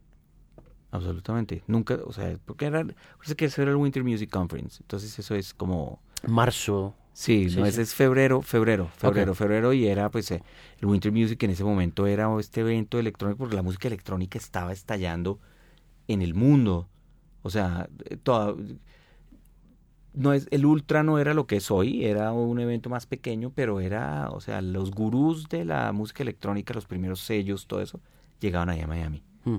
Em, ahí también en ese, digamos... En ¿Dónde se vio con ellos? Con los en, en, la oficina de EMI. En la oficina de EMI. ¿Cuánto duró su entrevista? No me acuerdo, por ahí, una menos de una hora, por ahí, 40 minutos. Bueno, pues en esa época les daban tiempito, ¿no? Claro, claro, claro. Hoy en día no le dan a uno tiempo de nada. ¿No? Hoy en día le dicen a uno 10 minutos y se va. No, yo tengo, bueno, yo, yo he entrevistado, yo he hecho, no sé, siempre he tenido la, la, no sé si eso es, o sea, no sé por qué, pero yo siempre he tenido tiempo para entrevistarme con, con todos los artistas. Ahí también, en esa misma época, entrevisté yo a Johnny Greenwood. ¿De Radiohead? Sí, para, para Rolling Stone. ¿Y qué tal? Maravilloso también, maravilloso, porque ese, entonces son de esas circunstancias muy particulares. Yo planeé la entrevista para entrevistar a Johnny Greenwood. A mí no me interesaba hablar con Tom York, con ningún otro. Yo quería, iba detrás de Johnny Greenwood. ¿Por qué? ¿Siempre le pareció el cerebro? Sí, pues porque a mí me, me, llaman la atención los guitarristas. Los guitarristas para mí siempre han sido como... Pues esos, o sea, yo tengo una pasión infinita por Jimi Hendrix y, y, el guitarrista, no sé, siempre ha sido una figura como poderosa. Sí, icónica. Ese sí es exactamente, exactamente. Ese sí es una estatua monolítica del, de la cultura pop, ¿no? Y, y, y, Radiohead, obviamente, pues es una banda que también eh, es, posiblemente es mi banda de rock favorita. Y yo había leído muchas cosas de cómo era el proceso de composición y cómo Tom York hacía las, digamos, hacía la música, hacía las letras, pero el que la aterrizaba y el que la musicalizaba y el que la engrandecía era Johnny Greenwood. Entonces yo, este es el tipo. Y finalmente, eh, Tom York no estaba dando entrevistas ese día y la label de, de, en Miami me dijo, no, le toca con Johnny Greenwood. Y el tipo fue muy amable, un tipo, o sea, muy, gente muy sencilla. La verdad es que un tipo con su copita de vino se sentó en una, nos sentamos en el hotel en una salita chiquita con muy poca luz.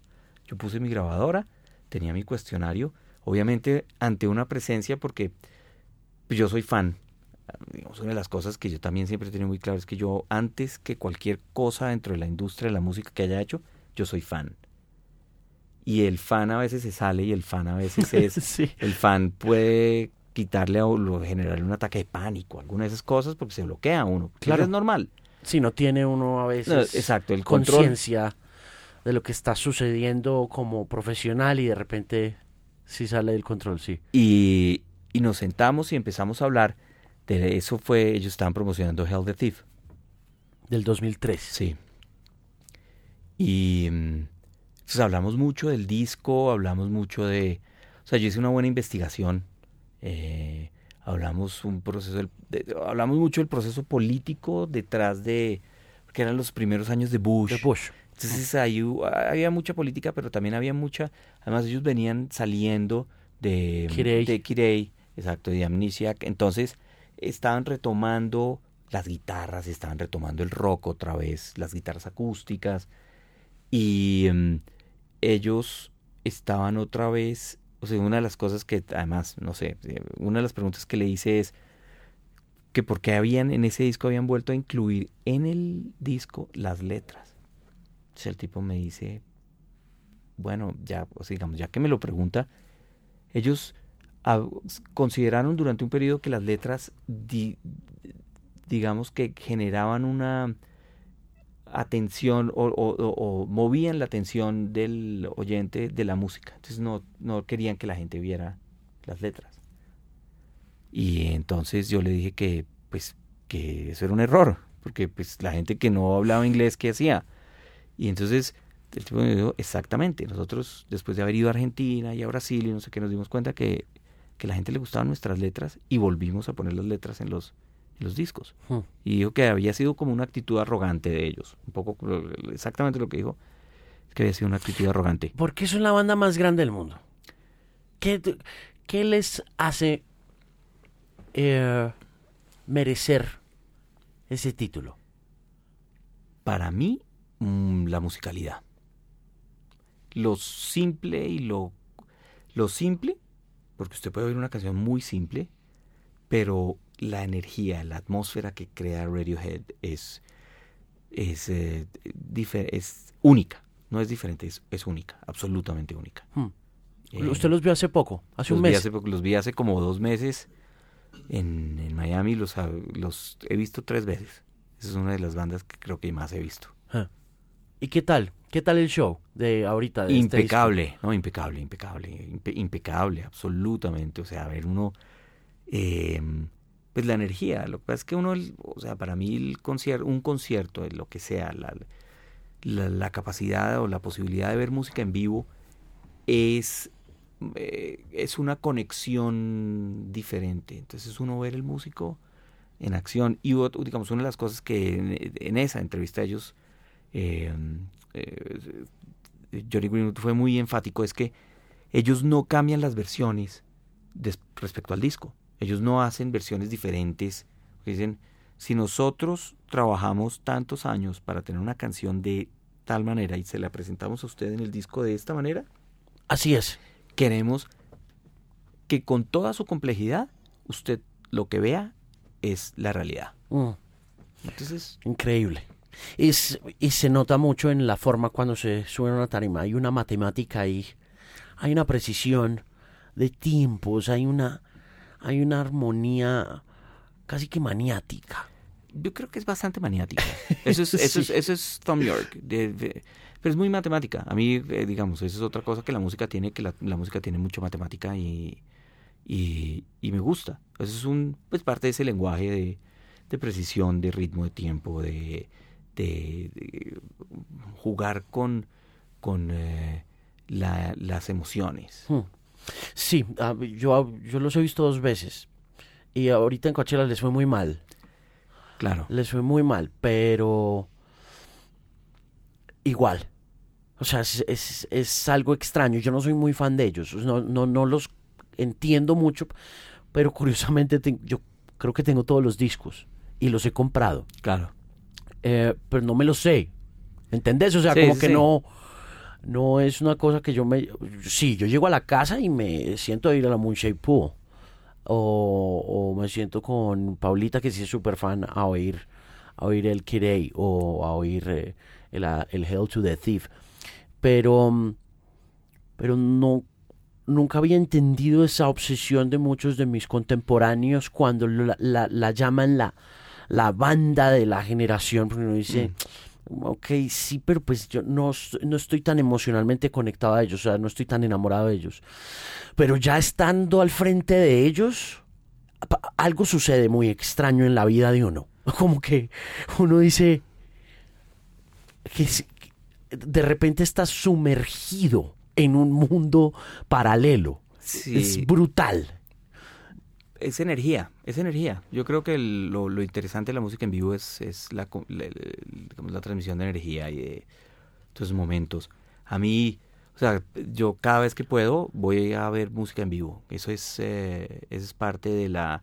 para entender muchas cosas además. Ya, y ahorita estábamos hablando que está pensando, ahorita va para Europa, va a estar en, mm, en Londres, va a estar en París, va a estar en Berlín y que va a haber cositas chiquitas. Sí, sí, sí, yo creo que esa es una de las, una, digamos, una de, los, una de las maneras más eh, eficientes, digamos, para uno entender la música de la generación actual, es viendo las bandas pequeñas. ¿Y cómo ve el tema con relación, por ejemplo, usted ahorita está en HTV, ¿cuánto llevan en HTV? Ocho años. Hmm.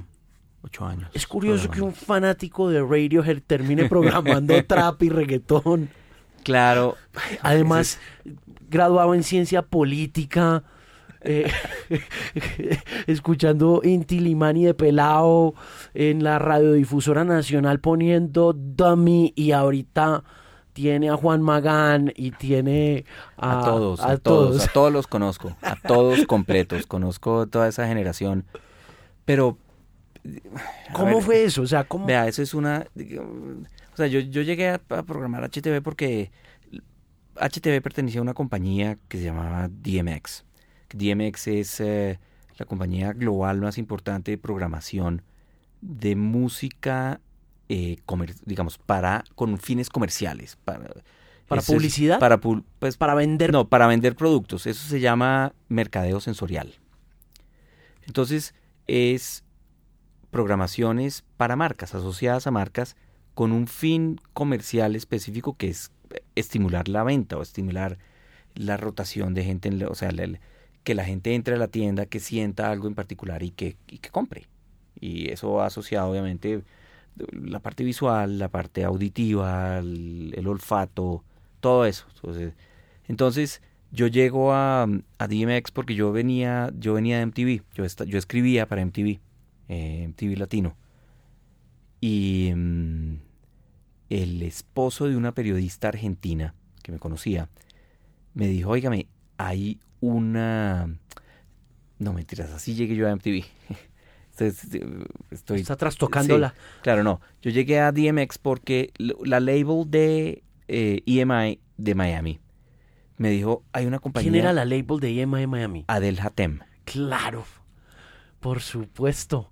La maravillosa sí, maravillosa, maravillosa, maravillosa. Es fantástica esa chica. Sí, sí, sí, Hace mucho rato no la veo. No, ella sigue, ella sigue vinculada, ella sigue moviendo Mucho indie, ¿no? Todo, todo, el, todo indie. Yo creo que ya está moviendo Domino Records y todo eso para América Latina. Sí, sí, ahorita, de hecho, Radiohead lanza martes canción nueva y por ahí me escribieron de su oficina. Claro, entonces... Y entonces Adel le dice Adel, Me Adel me escribió y me dijo, oye, DMX está buscando un programador. Eh, mándeles un, un resumen. Y yo estaba, o sea, MTV ya estaba, MTV Latino estaba ya medio de salida, entonces yo mandé mi resumen, me, me, dijeron que me querían entrevistar. Eh, hablé con el programador en ese momento, que es un gran amigo mío hoy en día, que se llama Alejandro Cachola, otro genio programador, genio, el programador rock and pop en Argentina y un poco de radios de rock importantes. Entonces, eh, él eh, me dice, mire, estamos buscando un programador. No hay mucho, o sea, arrancando no hay mucho que hacer, pero pues eh, nos interesa, usted tiene un buen perfil y yo arranqué ahí, eh, empezamos, nosotros hacíamos toda la parte latina, o sea, rock en español, pero vallenato, salsa, merengue, bachata, reggaetón, eh, pop latino, todo. Y la manera como, como uno arrancaba era que lo ponían a digitalizar. Yo empecé, a mí me pasaban la pila de discos y yo arrancaba a meter en el sistema todo. Y oía todo. Entonces, eh, como a los dos o tres meses ya Alejandro me dijo, bueno, coja el programa de rock en español. Que además todos esos programas eran los que se, se transmitían también por DirecTV. Era los, eh, digamos, la, la, parrilla de música de DirecTV era lo que hacía DMX. Ok, DMX le vendía esas latas. Exactamente, sí. y, a, todos los cableoperadores de América Latina. que, entonces todo eso... ¿Y le dio muy duro? ¿O... No, no porque me gustaba, yo nunca había programado, no, no, no había ejercido la programación desde, una, desde un punto de vista más racional, más eficiente. Eh, tenía, digamos, conceptualmente lo entendía perfectamente, pero nunca lo había puesto en práctica. Entonces empecé a, jugar con, o sea, empecé a trabajar, a manejar Selector, por ejemplo. Yo nunca en mi vida había manejado Selector. Em, a, jugar con todas las opciones que le da Selector, con, eh, digamos, todas las estrategias para... Algorítmicas, sí, todo. Todo. Entonces empecé, empecé por ahí. Eh, Selector es programador, programador de radio. Sí, de radio. Digamos, es el clásico, el programa, el software clásico de programación de radio. Sí. Eh, hoy en día hay PowerGold y hay otros. Eh, entonces eh, empecé a entender un poco esa parte de atrás y me empezó a gustar mucho. Y me fueron soltando más programas y yo empecé, como éramos para América Latina, entonces, o sea, no todo, digamos, no todos los programas eran latinos. Uno había programas que tenía pop, básicamente pop anglo y con pop latino. Y empezamos a jugar y en el año finales del 2008 quien programaba HTV, que HTV hacía muy poco lo había comprado Turner Broadcasting. Eh, Turner le compró una compañía que se llamaba Claxon todos los canales que tenía, que era Much Music, HTV Infinito, em, Fashion TV, bueno. Turner le compró todos esos programas eh, todos esos canales. Y uno de los programas, uno de los canales que estaban medio ahí en entredicho era HTV. O sea, funcionaba y todo, pero pues ellos en Argentina no lo tenían muy claro. Entonces, el programador de HTV se fue y Alejandro me dijo, empieza usted a programar HTV. Y yo era la vaina como el reggaetón y la cosa más tropical. Eh, pero me enganché de una porque ahí sí era mucho más, digamos, era programación, programación eh, con uh, un objetivo comercial 100%. O sea, usted estaba vendiendo un programa, estaba, programando una radio, digamos. Ya era mucho más el reto de programar una radio de, de jugar a que, a que no le pueden cambiar el canal. O sea, la, la, la lucha porque el canal, o sea, la gente se sube a su emisora o a su, a su canal a las 7 de la mañana y tiene que irse a la cama a las 12 de la noche con su televisor prendido. Entonces, eh, ahí me enganché, me enganché y empecé a, conocer mucho más de la escena latina, eh, sobre todo la escena del reggaetón que ya estaban haciendo, ya estaba, bueno, ya venía fuerte, estaban Wisin y Yandel, Daddy Yankee, eh, estaba Tego Calderón, eh, Calle 13 en ese momento, pues digamos White Lion, Machete, todos los sellos grandes de reggaetón estaban ya muy bien posicionados, pero la industria estaba decaída. Claro, el negocio estaba... Estaba, exacto, el negocio... Los discos estaban viniendo abajo. Exactamente. Los torrents estaban gigantes, la piratería estaba en su top. Sí, sí, sí. Entonces, eh, así fue que yo me metí con HTV y, y afortunadamente el equipo de Argentina ellos estaban eh, también como con muy buena vibra y con muy buenas, tenían buenas ideas, entonces empezamos a hacer, a cambiarle toda la imagen al canal. Hmm. Eh, ¿Es malo el reggaetón? Yo, en, digamos, lo que la gente dice? No, mire, eso, es, eso es, obviamente, yo creo que es una perogrullada eh, ahí. No, ese es, ese es, es, es el afán, es el afán de la, de la época. Eh, yo creo que, que, la música siempre ha tenido un género que ha sido estigmatizado. O sea, yo, mire, para darle un ejemplo, eh, en mi colegio a nosotros nos decían que el rock era satánico. Entonces nos ponían unos videos de mensajes subliminales. y, y, en, e, y, y, en, una, en una de esas, un amigo levantó la mano y le dijo al, al padre que nos ponía esto, le decía, padre, una pregunta si yo no sé inglés, entonces que yo no entiendo el mensaje subliminal. No, yo no hablo inglés, no tengo ni idea qué me están diciendo. Entonces, el diablo a mí no me da, ¿qué hago? claro, entonces bueno. era una mentira, maestro, era una física y absoluta mentira. Era una patraña. Meterle temor a la gente para que no para, que no disfrutara, para que no disfrutara. O sea, unos adolescentes de 16 años. Es una cosa y pues es una... Esa cosa del control, que es muy heavy. Y, hoy, y, el, obviamente, vea, el reggaetón, como en todos los géneros musicales, hay buen reggaetón y hay mal reggaetón. Y eso es, y, y en la medida en que esto es como un caballo que se va desbocando, o sea, el, caballo va a un galope normal y si usted lo suelta la rienda, el caballo empieza, usted pierde el control. Y, en, y hoy en día la, la creación del de, el tubo está muy, muy amplio y está entrando de todo con géneros que lo han ido cruzando también porque pues no solamente digamos no el reggaetón no es una cosa monolítica mm. eh, hay hoy en día eh, está el trap mm. que mm, como usted habíamos hablado hace unos días de toda digamos toda esta el origen del trap usted me mandó lo de Vice sí. sí exactamente como es esta cosa muy gueto muy eh, pero, pero con el contenido que es que la, digamos la música surge de ahí, la música surge de, de, la intención de, de, individuos por explorar y por hacer cosas y, y, en la calle. Yo solo creo en la música que arranca en la calle, por ejemplo. Para mí la música que no arranca en la calle no se foguea y no tiene espíritu. Hmm. Estoy de acuerdo. Es que no, hay otro lugar donde pueda verdaderamente arrancar de forma legítima y apasionante. Y la música bailable, el único sitio en donde tiene éxito es en la pista de baile.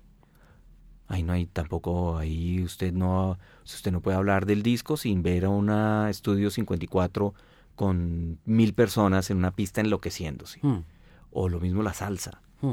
Eh, en fin, todos esos géneros también han pasado por su momento de estigmatización. Claro, totalmente. El rock, el disco, el punk, todo, eh, la salsa. Y, y, claro, obviamente que pues, hoy en día ayuda mucho menos que somos una sociedad totalmente interconectada, en donde pues la mamá puede saber que está oyendo su hijo porque en internet la tía fulanita o la mamá del otro amiguito le manda la... Mi mamá nunca supo que oía yo. Jamás. Yo le encargaba los discos y ella me los traía, pero ella nunca me decía, oye, me vamos a sentarnos. No, nunca, nunca, nunca. Caso muy particular, The Age of Consent de Bronsky Beat. Ese disco tenía, o sea, el Age of Consent es la edad de consentimiento. de consentimiento en Europa. Además tenía una tabla detrás. consent. Exacto. para relaciones homosexuales. Exactamente. A mí me encantaba Bronsky Beat y yo, o sea, pero pues nunca, digamos, nunca relacioné las dos cosas. De pronto yo abro el librito y empiezo a leer y de pronto The Age of Consent y en toda la lista de todos los países de Europa, 15 años, y yo, hombre, este está como, pero, y ya entendí, si me entiendes, dije, uy, claro, mensaje, es lo que era la música. Y, y después leía yo las letras y decía, uy, claro, es absolutamente Jimmy Somerville, obviamente, eh, pues profundamente gay. Profundamente gay, exactamente. y, y, pero... Y es curioso que no nos, a nosotros también la cercanía al New Wave, la cercanía a ese tipo de cosas, en su caso Bronski Beat, en el caso mío, no sé, Pet Shop Boys, New Order, cosas así. Em, ya después, allá tenían ya ese estigma, tenían ya ese estigma de, de, de gays, de música para gays, pero uno no lo tenía. Y ya después como que se dio cuenta que era música para gays, pero ya qué. Pero ya, le gustaban a uno. no, y además, pero esa, sí, sí, sí, sí, pero uno yo, pues porque uno los veía así, ¿sí me entiende? Eso no era como, o sea, eh, a ver, es que de, toda esa generación había, no, había mucha ambigüedad. Eso, el, asunto era, por ejemplo, usted ve a, Boy George, Culture Club, a mí me encantaba. Y hoy en día yo todavía sigo yendo a Boy George solo. Me, me encanta como DJ, me parece que es un tipo muy brillante, eh, libre. O sea, yo, yo creo que una de las cosas que a uno la música, los, para mí los beneficios que de haber tomado la música como una, digamos, como, un, eh, como una parte de la cultura tan seria es la libertad. La gente ejerce la libertad a través de la música. Así es. Y, y, promueve, o sea, o invita a la otra gente a que sea libre, a, disfrutar. O sea, que, digamos, qué momento más maravilloso que usted ponerse a bailar salsa.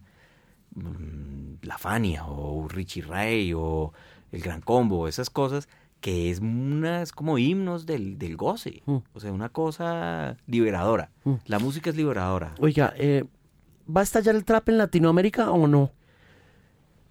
Mire, yo creo que el problema con el trap definitivamente es el contenido.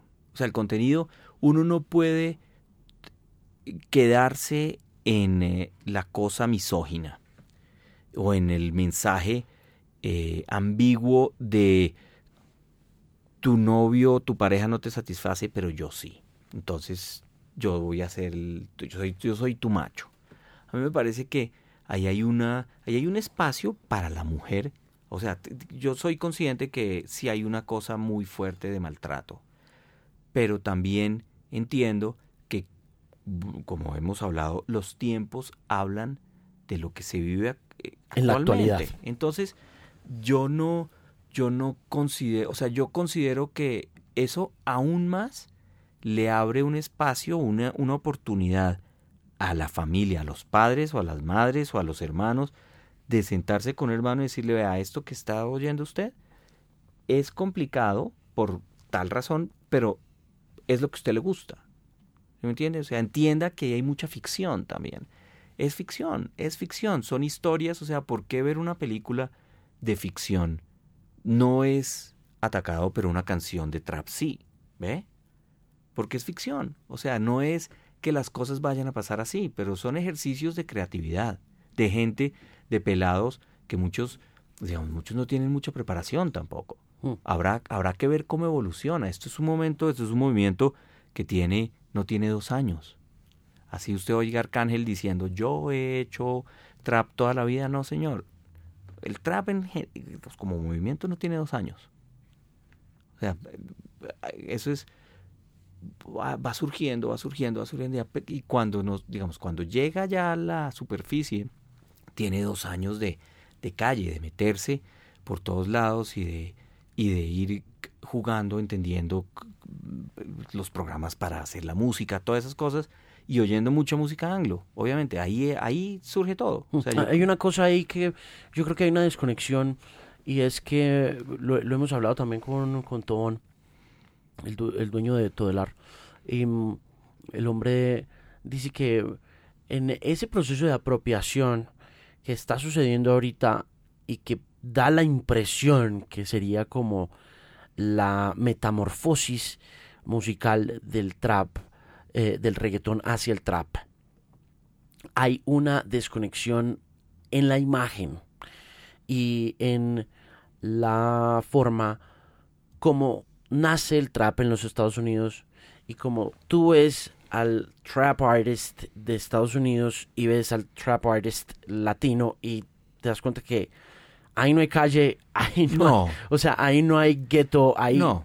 no, como que vos ves a Travis Scott ahorita, que está gigante y que es uno de los trap artists más grandes del mundo, o a los Migos, y dices, estos tipos son matones. Los migos, migos, migos. O sea, el, uno cuando uno ve la paranoia de estos pelados en ese búnker, ahí metidos, creando, muy, o sea, muy desconectados con, con el mundo, pero muy, pero muy conectados con su entorno ahí, gangster, y es, ah, para mí eso es bonito. O sea, para mí eso es bonito en la medida en que es la historia eh, en, en, ejercicio, se está haciendo historia, se está haciendo historia. Y eso ha pasado, yo comparo mucho lo que está pasando ahorita como, como surgió el blues, por ejemplo. El blues era gente muy marginada que su único elemento para poderse liberar era una guitarra un domingo en un juke joint. Y la única, digamos, y era jugar con el doble sentido. Y las letras de blues son tremendamente sexuales. Totalmente. En el mismo nivel de una letra de reggaetón. Misóginas. Todo. Absolutamente. Y esto estamos hablando del año 20, 25, 30 del siglo pasado. Entonces, es el, o sea, es, es, es, el entorno y es lo que está pasando y es lo que vivían y ellos representaban un entorno marginal, mm. absolutamente. Y ese es, y obviamente de ahí empieza pues la, el virtuosismo y la hay quienes empiezan a valorar eso y, y el, la radio empieza a coger, pues digamos, a, agarrar las historias menos eh, complejas y la empieza a poner y bueno. Sí, em, empieza a producirse ya. Sí, masivamente. Sí, masivamente. Pero volviendo al tema de la imagen, Maluma, por ejemplo, que lo decimos, Maluma no es un trap artist. ¿Me entendés? o sea, no. Ah, no, no, no, no. Y, entre más ve uno a, estos chicos jóvenes entrando al mundo del trap, dices, hey, eh, eh, eres demasiado sweet. Para... Es la ficción, pero es una ficción, ¿ve? Es, es subirse usted en, eh, en, el, en la película. Ellos son, están actuando, están actuando algo que no, o sea, e, está la realidad, que son los migos, o sea, para mí no existe ningún, digamos, es una de las que es que es la vida de la paranoia y de, y de inventar. Y están estos otros artistas que, que van eh, acoplando lo que más, digamos, lo más fácil de acoplar que es pues la letra, o sea, la, la, parte lírica de, de, abuso y de... que para mí es una ficción y es... o sea, yo, yo he tenido muchos conflictos, muy, momentos muy conflictivos de este video lo, lo, lo debería poner o no lo debería poner. Pero soy consciente también que el objetivo comercial de un medio eh, obliga a que la gente quiera oír cosas. Es una ley, la gente hay que darle lo que quiere oír. Es cierto. Absolutamente. es que no hay nada que hacer. No, no, no, porque es, porque, pues... ¿Hay formas de cambiar eso? No, pero yo no creo que sea, o sea, es que no es, es que no es necesario cambiarlo. No es, o sea, a mí la estigmatización es más un producto de nuestra intercomunicación, de ese, de esa, de esa eh, absoluto eh, frenesí de, comunicación en donde todo el mundo tiene derecho a decir algo.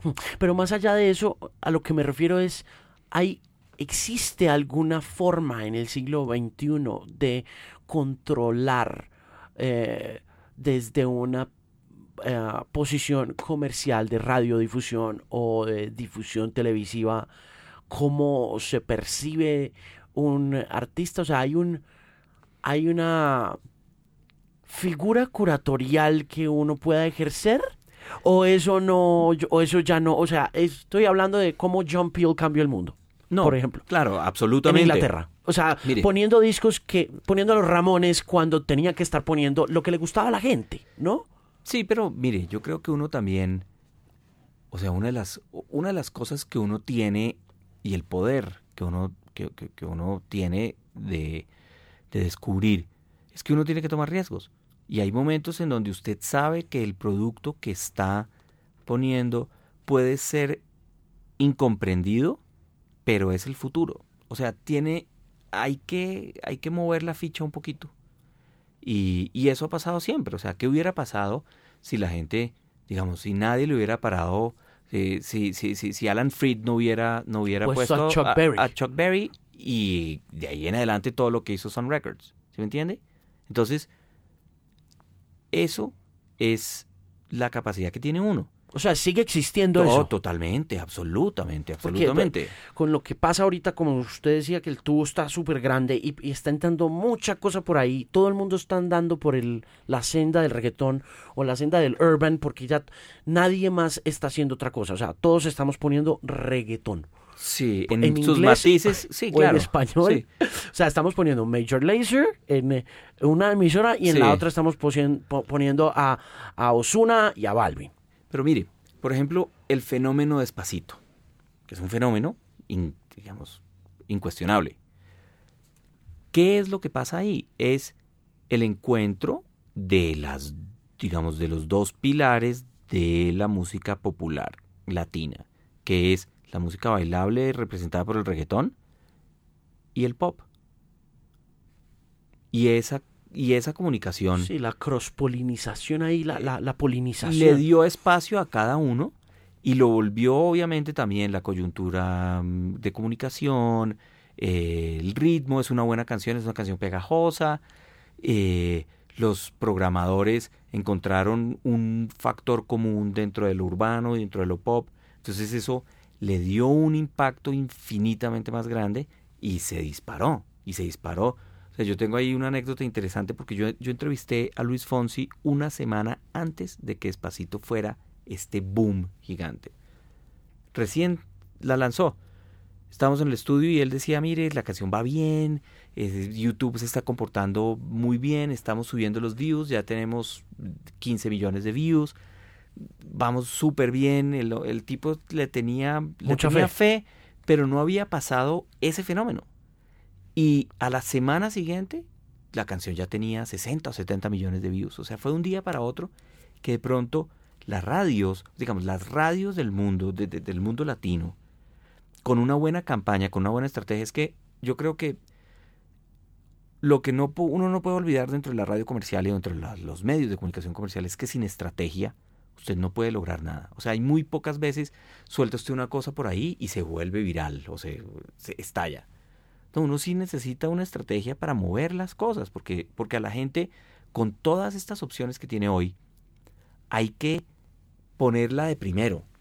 Y, y los programadores encontramos en esa canción esa herramienta mágica que tenía reggaetón, tenía un lenguaje sugestivo, pero ah, decente. decente.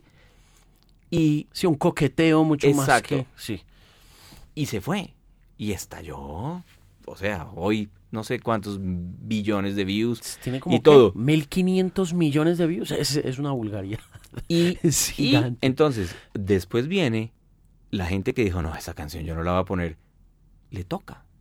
A uno le toca. A veces le toca hacer cosas. Así uno no Así uno no le entienda, no le guste, la gente afuera está pidiendo cosas que uno tiene que ceder.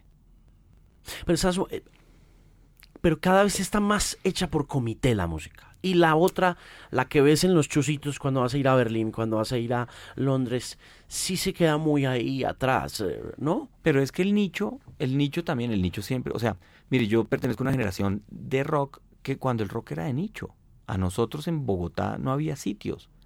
Los sitios de rock empezaron con Héctor. O sea, había un par de barcitos. A mí me tocó toda la cultura del video, por ejemplo. Entonces nosotros, uno se iba con, la novia a, a, Bocata, que era un bar de video, un video bar que había en la 90 con 15. Y ponían los videos, ponían el Rush y ponían, y uno veía los videos, pero pues era un, o sea, MTV, nosotros uno de mis amigos tenía parabólica, entonces TBS viernes después de las 12 de la noche ponía videos. Y era uno sentado a ver qué salían, qué ponían. ponían Devo y ponían no sé qué. Y, pero era de nicho, aquí no había, o sea, la, no había muchos sitios para, para uno ser un rockero activo. Y eso, o afortunadamente, empezó a cambiar. Desde el año 88 creo yo que fue que Héctor abrió Barbarie. O sea, los metaleros tenían a Oti Costello, por ejemplo. Ellos sí tenían su sitio histórico tradicional de... Rockero ahí, heavy. Sí, pero yo yo no, yo no entraba ahí. Si usted no cabía en ese no, Ni, no, fui muy pocas veces y no entendía, yo no entendía esa cosa tribal. Para mí, esa vaina tribal, no. Sí, ese hard rock, pero sí, ¿va a estar bien ese nicho? ¿Usted cree que se... Por ejemplo, en Bogotá, eh, lo poquito que ha podido ver, ¿qué impresión le da? No, yo, mire, yo soy una de las cosas que también yo creo que tengo o hemos tenido el privilegio es de ver cómo Colombia hoy en día es, es un, proveedor, un proveedor de entretenimiento a nivel mundial. Y en América Latina somos absolutos, o sea, competimos de frente con México, por mm. ejemplo. Pero ¿por qué tenemos tantos problemas? ¿Cuál es el... ¿Por qué nos buscan tanto de afuera y adentro seguimos struggling con un montón de vainas. No, porque, porque internamente somos muy conservadores todavía. Digamos que el conservadurismo en todo, en los medios de comunicación, porque como no hay mucha diversidad, no hay muchos medios, entonces somos de, de podercitos, micropoderes, y ahí hay mucha, mucha mm, insidiosos, ¿sí me entiende? Como que yo tengo mi poder, entonces yo no lo voy a soltar porque esto es lo mío, entonces yo soy el que digo quién es y quién no es, y quién viene y quién no viene, y usted me cayó mal, entonces usted yo no, lo toco. Y, y eso es nuestra realidad y ha sido nuestra realidad, sobre todo en medios de comunicación. Es, es, esa compartimentación de eh, el mensaje y yo soy el o sea, yo, digamos, yo soy la radio que toca esto y hago esto y no más. Y, y, eso es producto además, pues bueno, del, del entorno, del, de, nuestro propio entorno, con pocos medios de comunicación. Hmm. Aquí nunca ha habido desafortunadamente industria editorial fuerte, por ejemplo. Lo que usted decía hace un tiempo, hace un rato, no había, no había revistas de rock. Había muy pocos, hubo hubo muy pocos ejercicios editoriales para hablar de música. No, y, en todos los sentidos creo que falta mucha cosa para hacer. Pero bueno, para ir cerrando, em, ¿cómo ve a Bogotá? ¿Cómo es en general? Pues usted siendo de acá, bogotano. Yo, sí, yo veo, lo, mire, yo a Bogotá la veo mucho más indie, digamos, definitivamente. Pero y en general, ¿cómo? Ah, la veo bien. O sea, yo la veo, yo veo, porque es que, eh, mire, ha habido muchas, o sea, nada es espontáneo. Nada, ninguna de las cosas que han sucedido en Colombia en los últimos 20 años es espontáneo. Yo creo que Colombia ha tenido, em, independiente de todos los problemas políticos y sociales que sigue habiendo, pero como industria, hablando digamos desde una perspectiva mucho más económica, yo creo que Colombia supo aprovechar muy bien años de tener un dólar barato. el dólar o favorable le permitió a la industria de entretenimiento a acercarse a, artistas, traer artistas, que la gente pudiera ver mejores shows, pudiera comparar, pudiera nutrirse, pudiera tener visión, preparar en todos los digamos en todos los sectores del entretenimiento, desde la gente que hace logística, desde que hace producción, desde el artista, desde el manager, ir forjando industria. Y eso es lo que pasa hoy en día. Nosotros, bueno, anoche nos vimos en un concierto, excelente, una banda maravillosa, pues, digamos, a nivel de cualquier otra banda que usted puede ver, una banda que está surgiendo, la puede ver en Londres, la puede ver en México, la puede ver en Buenos Aires, la puede ver donde sea, con buen sonido, una buena propuesta, eh, ah, digamos, muy organizado, arrancaron a la hora que era, terminaron temprano, tum, todas las y eso es producto de una profesionalización. Yo veo gente profesional trabajando en Colombia. Hmm. Mucho. O sea, vamos por buen camino, pues. Totalmente, totalmente. Y eso usted, digamos, usted cuando sale y se da cuenta que en las carteleras del mundo hay usualmente tres, cuatro, cinco nombres colombianos en música, es el reflejo de buenas, de una buena, digamos, de una, de una, de un manejo estratégico de el desarrollo de la cultura del entretenimiento, hmm. como, como industria además, como industria. Sí, y medios, radio, música para... no hay espacio para estos chicos, ¿no? No, no tenemos... No, no, pero nunca ha habido tampoco. Nunca ha habido.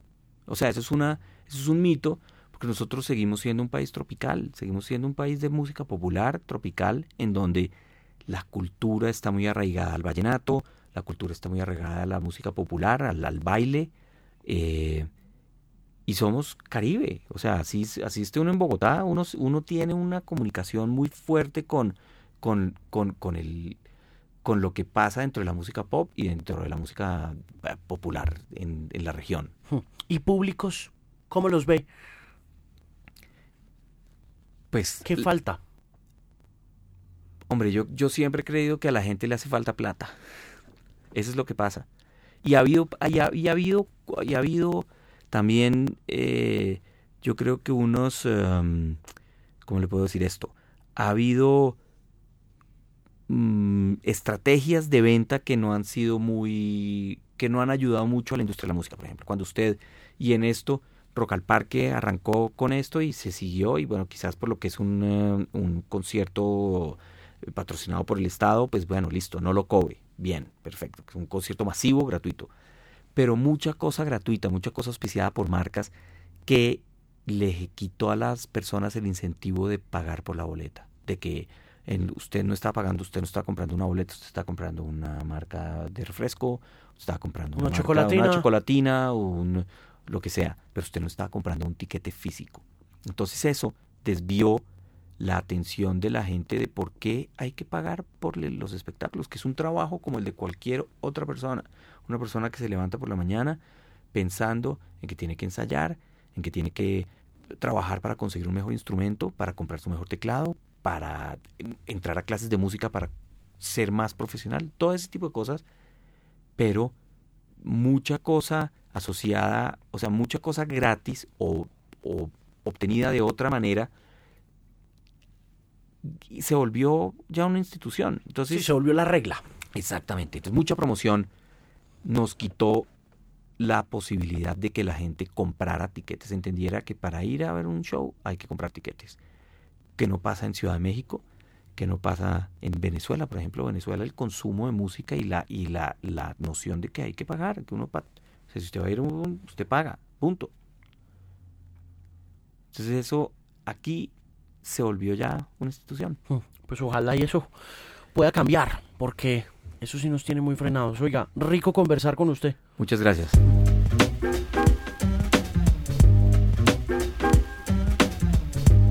Eso ha sido todo por esta edición del Bilingual Podcast. En mi próxima edición, otro buen amigo y un guerrero de música. Un artista diferente, un artista especial. Andrés Shack, uno de los fundadores del Freaky Colectivo que comenzó siendo una fiesta llamada Freaky Friday hace ocho años y que este fin de semana está cumpliendo años. El Bilingual Podcast llega a usted con el patrocinio de Pinacourt. Si usted está buscando un outfit y se quiere encontrar con algo interesante, pues busque por supuesto un portal interesante. Se llama Pinacourt, ropa muy cool a precios increíbles. Aventúrese a probarlos, aventúrese a revisar el catálogo, compre un par de artículos y quedará gratamente sorprendido. La experiencia va a ser siempre muy buena. Todo llega como debe e increíblemente rápido. Aunque estén en Estados Unidos, usted se va a sentir comprando en Colombia. Así que la invitación es a que explore el portal y aproveche sus ofertas. El sitio es www.pinacourt.com. Este es el Bilingual Podcast. Un saludo muy especial desde esta esquina de la nación. Y no olvide visitarme en www.themusicpimp.com. Una voz confiable en la música.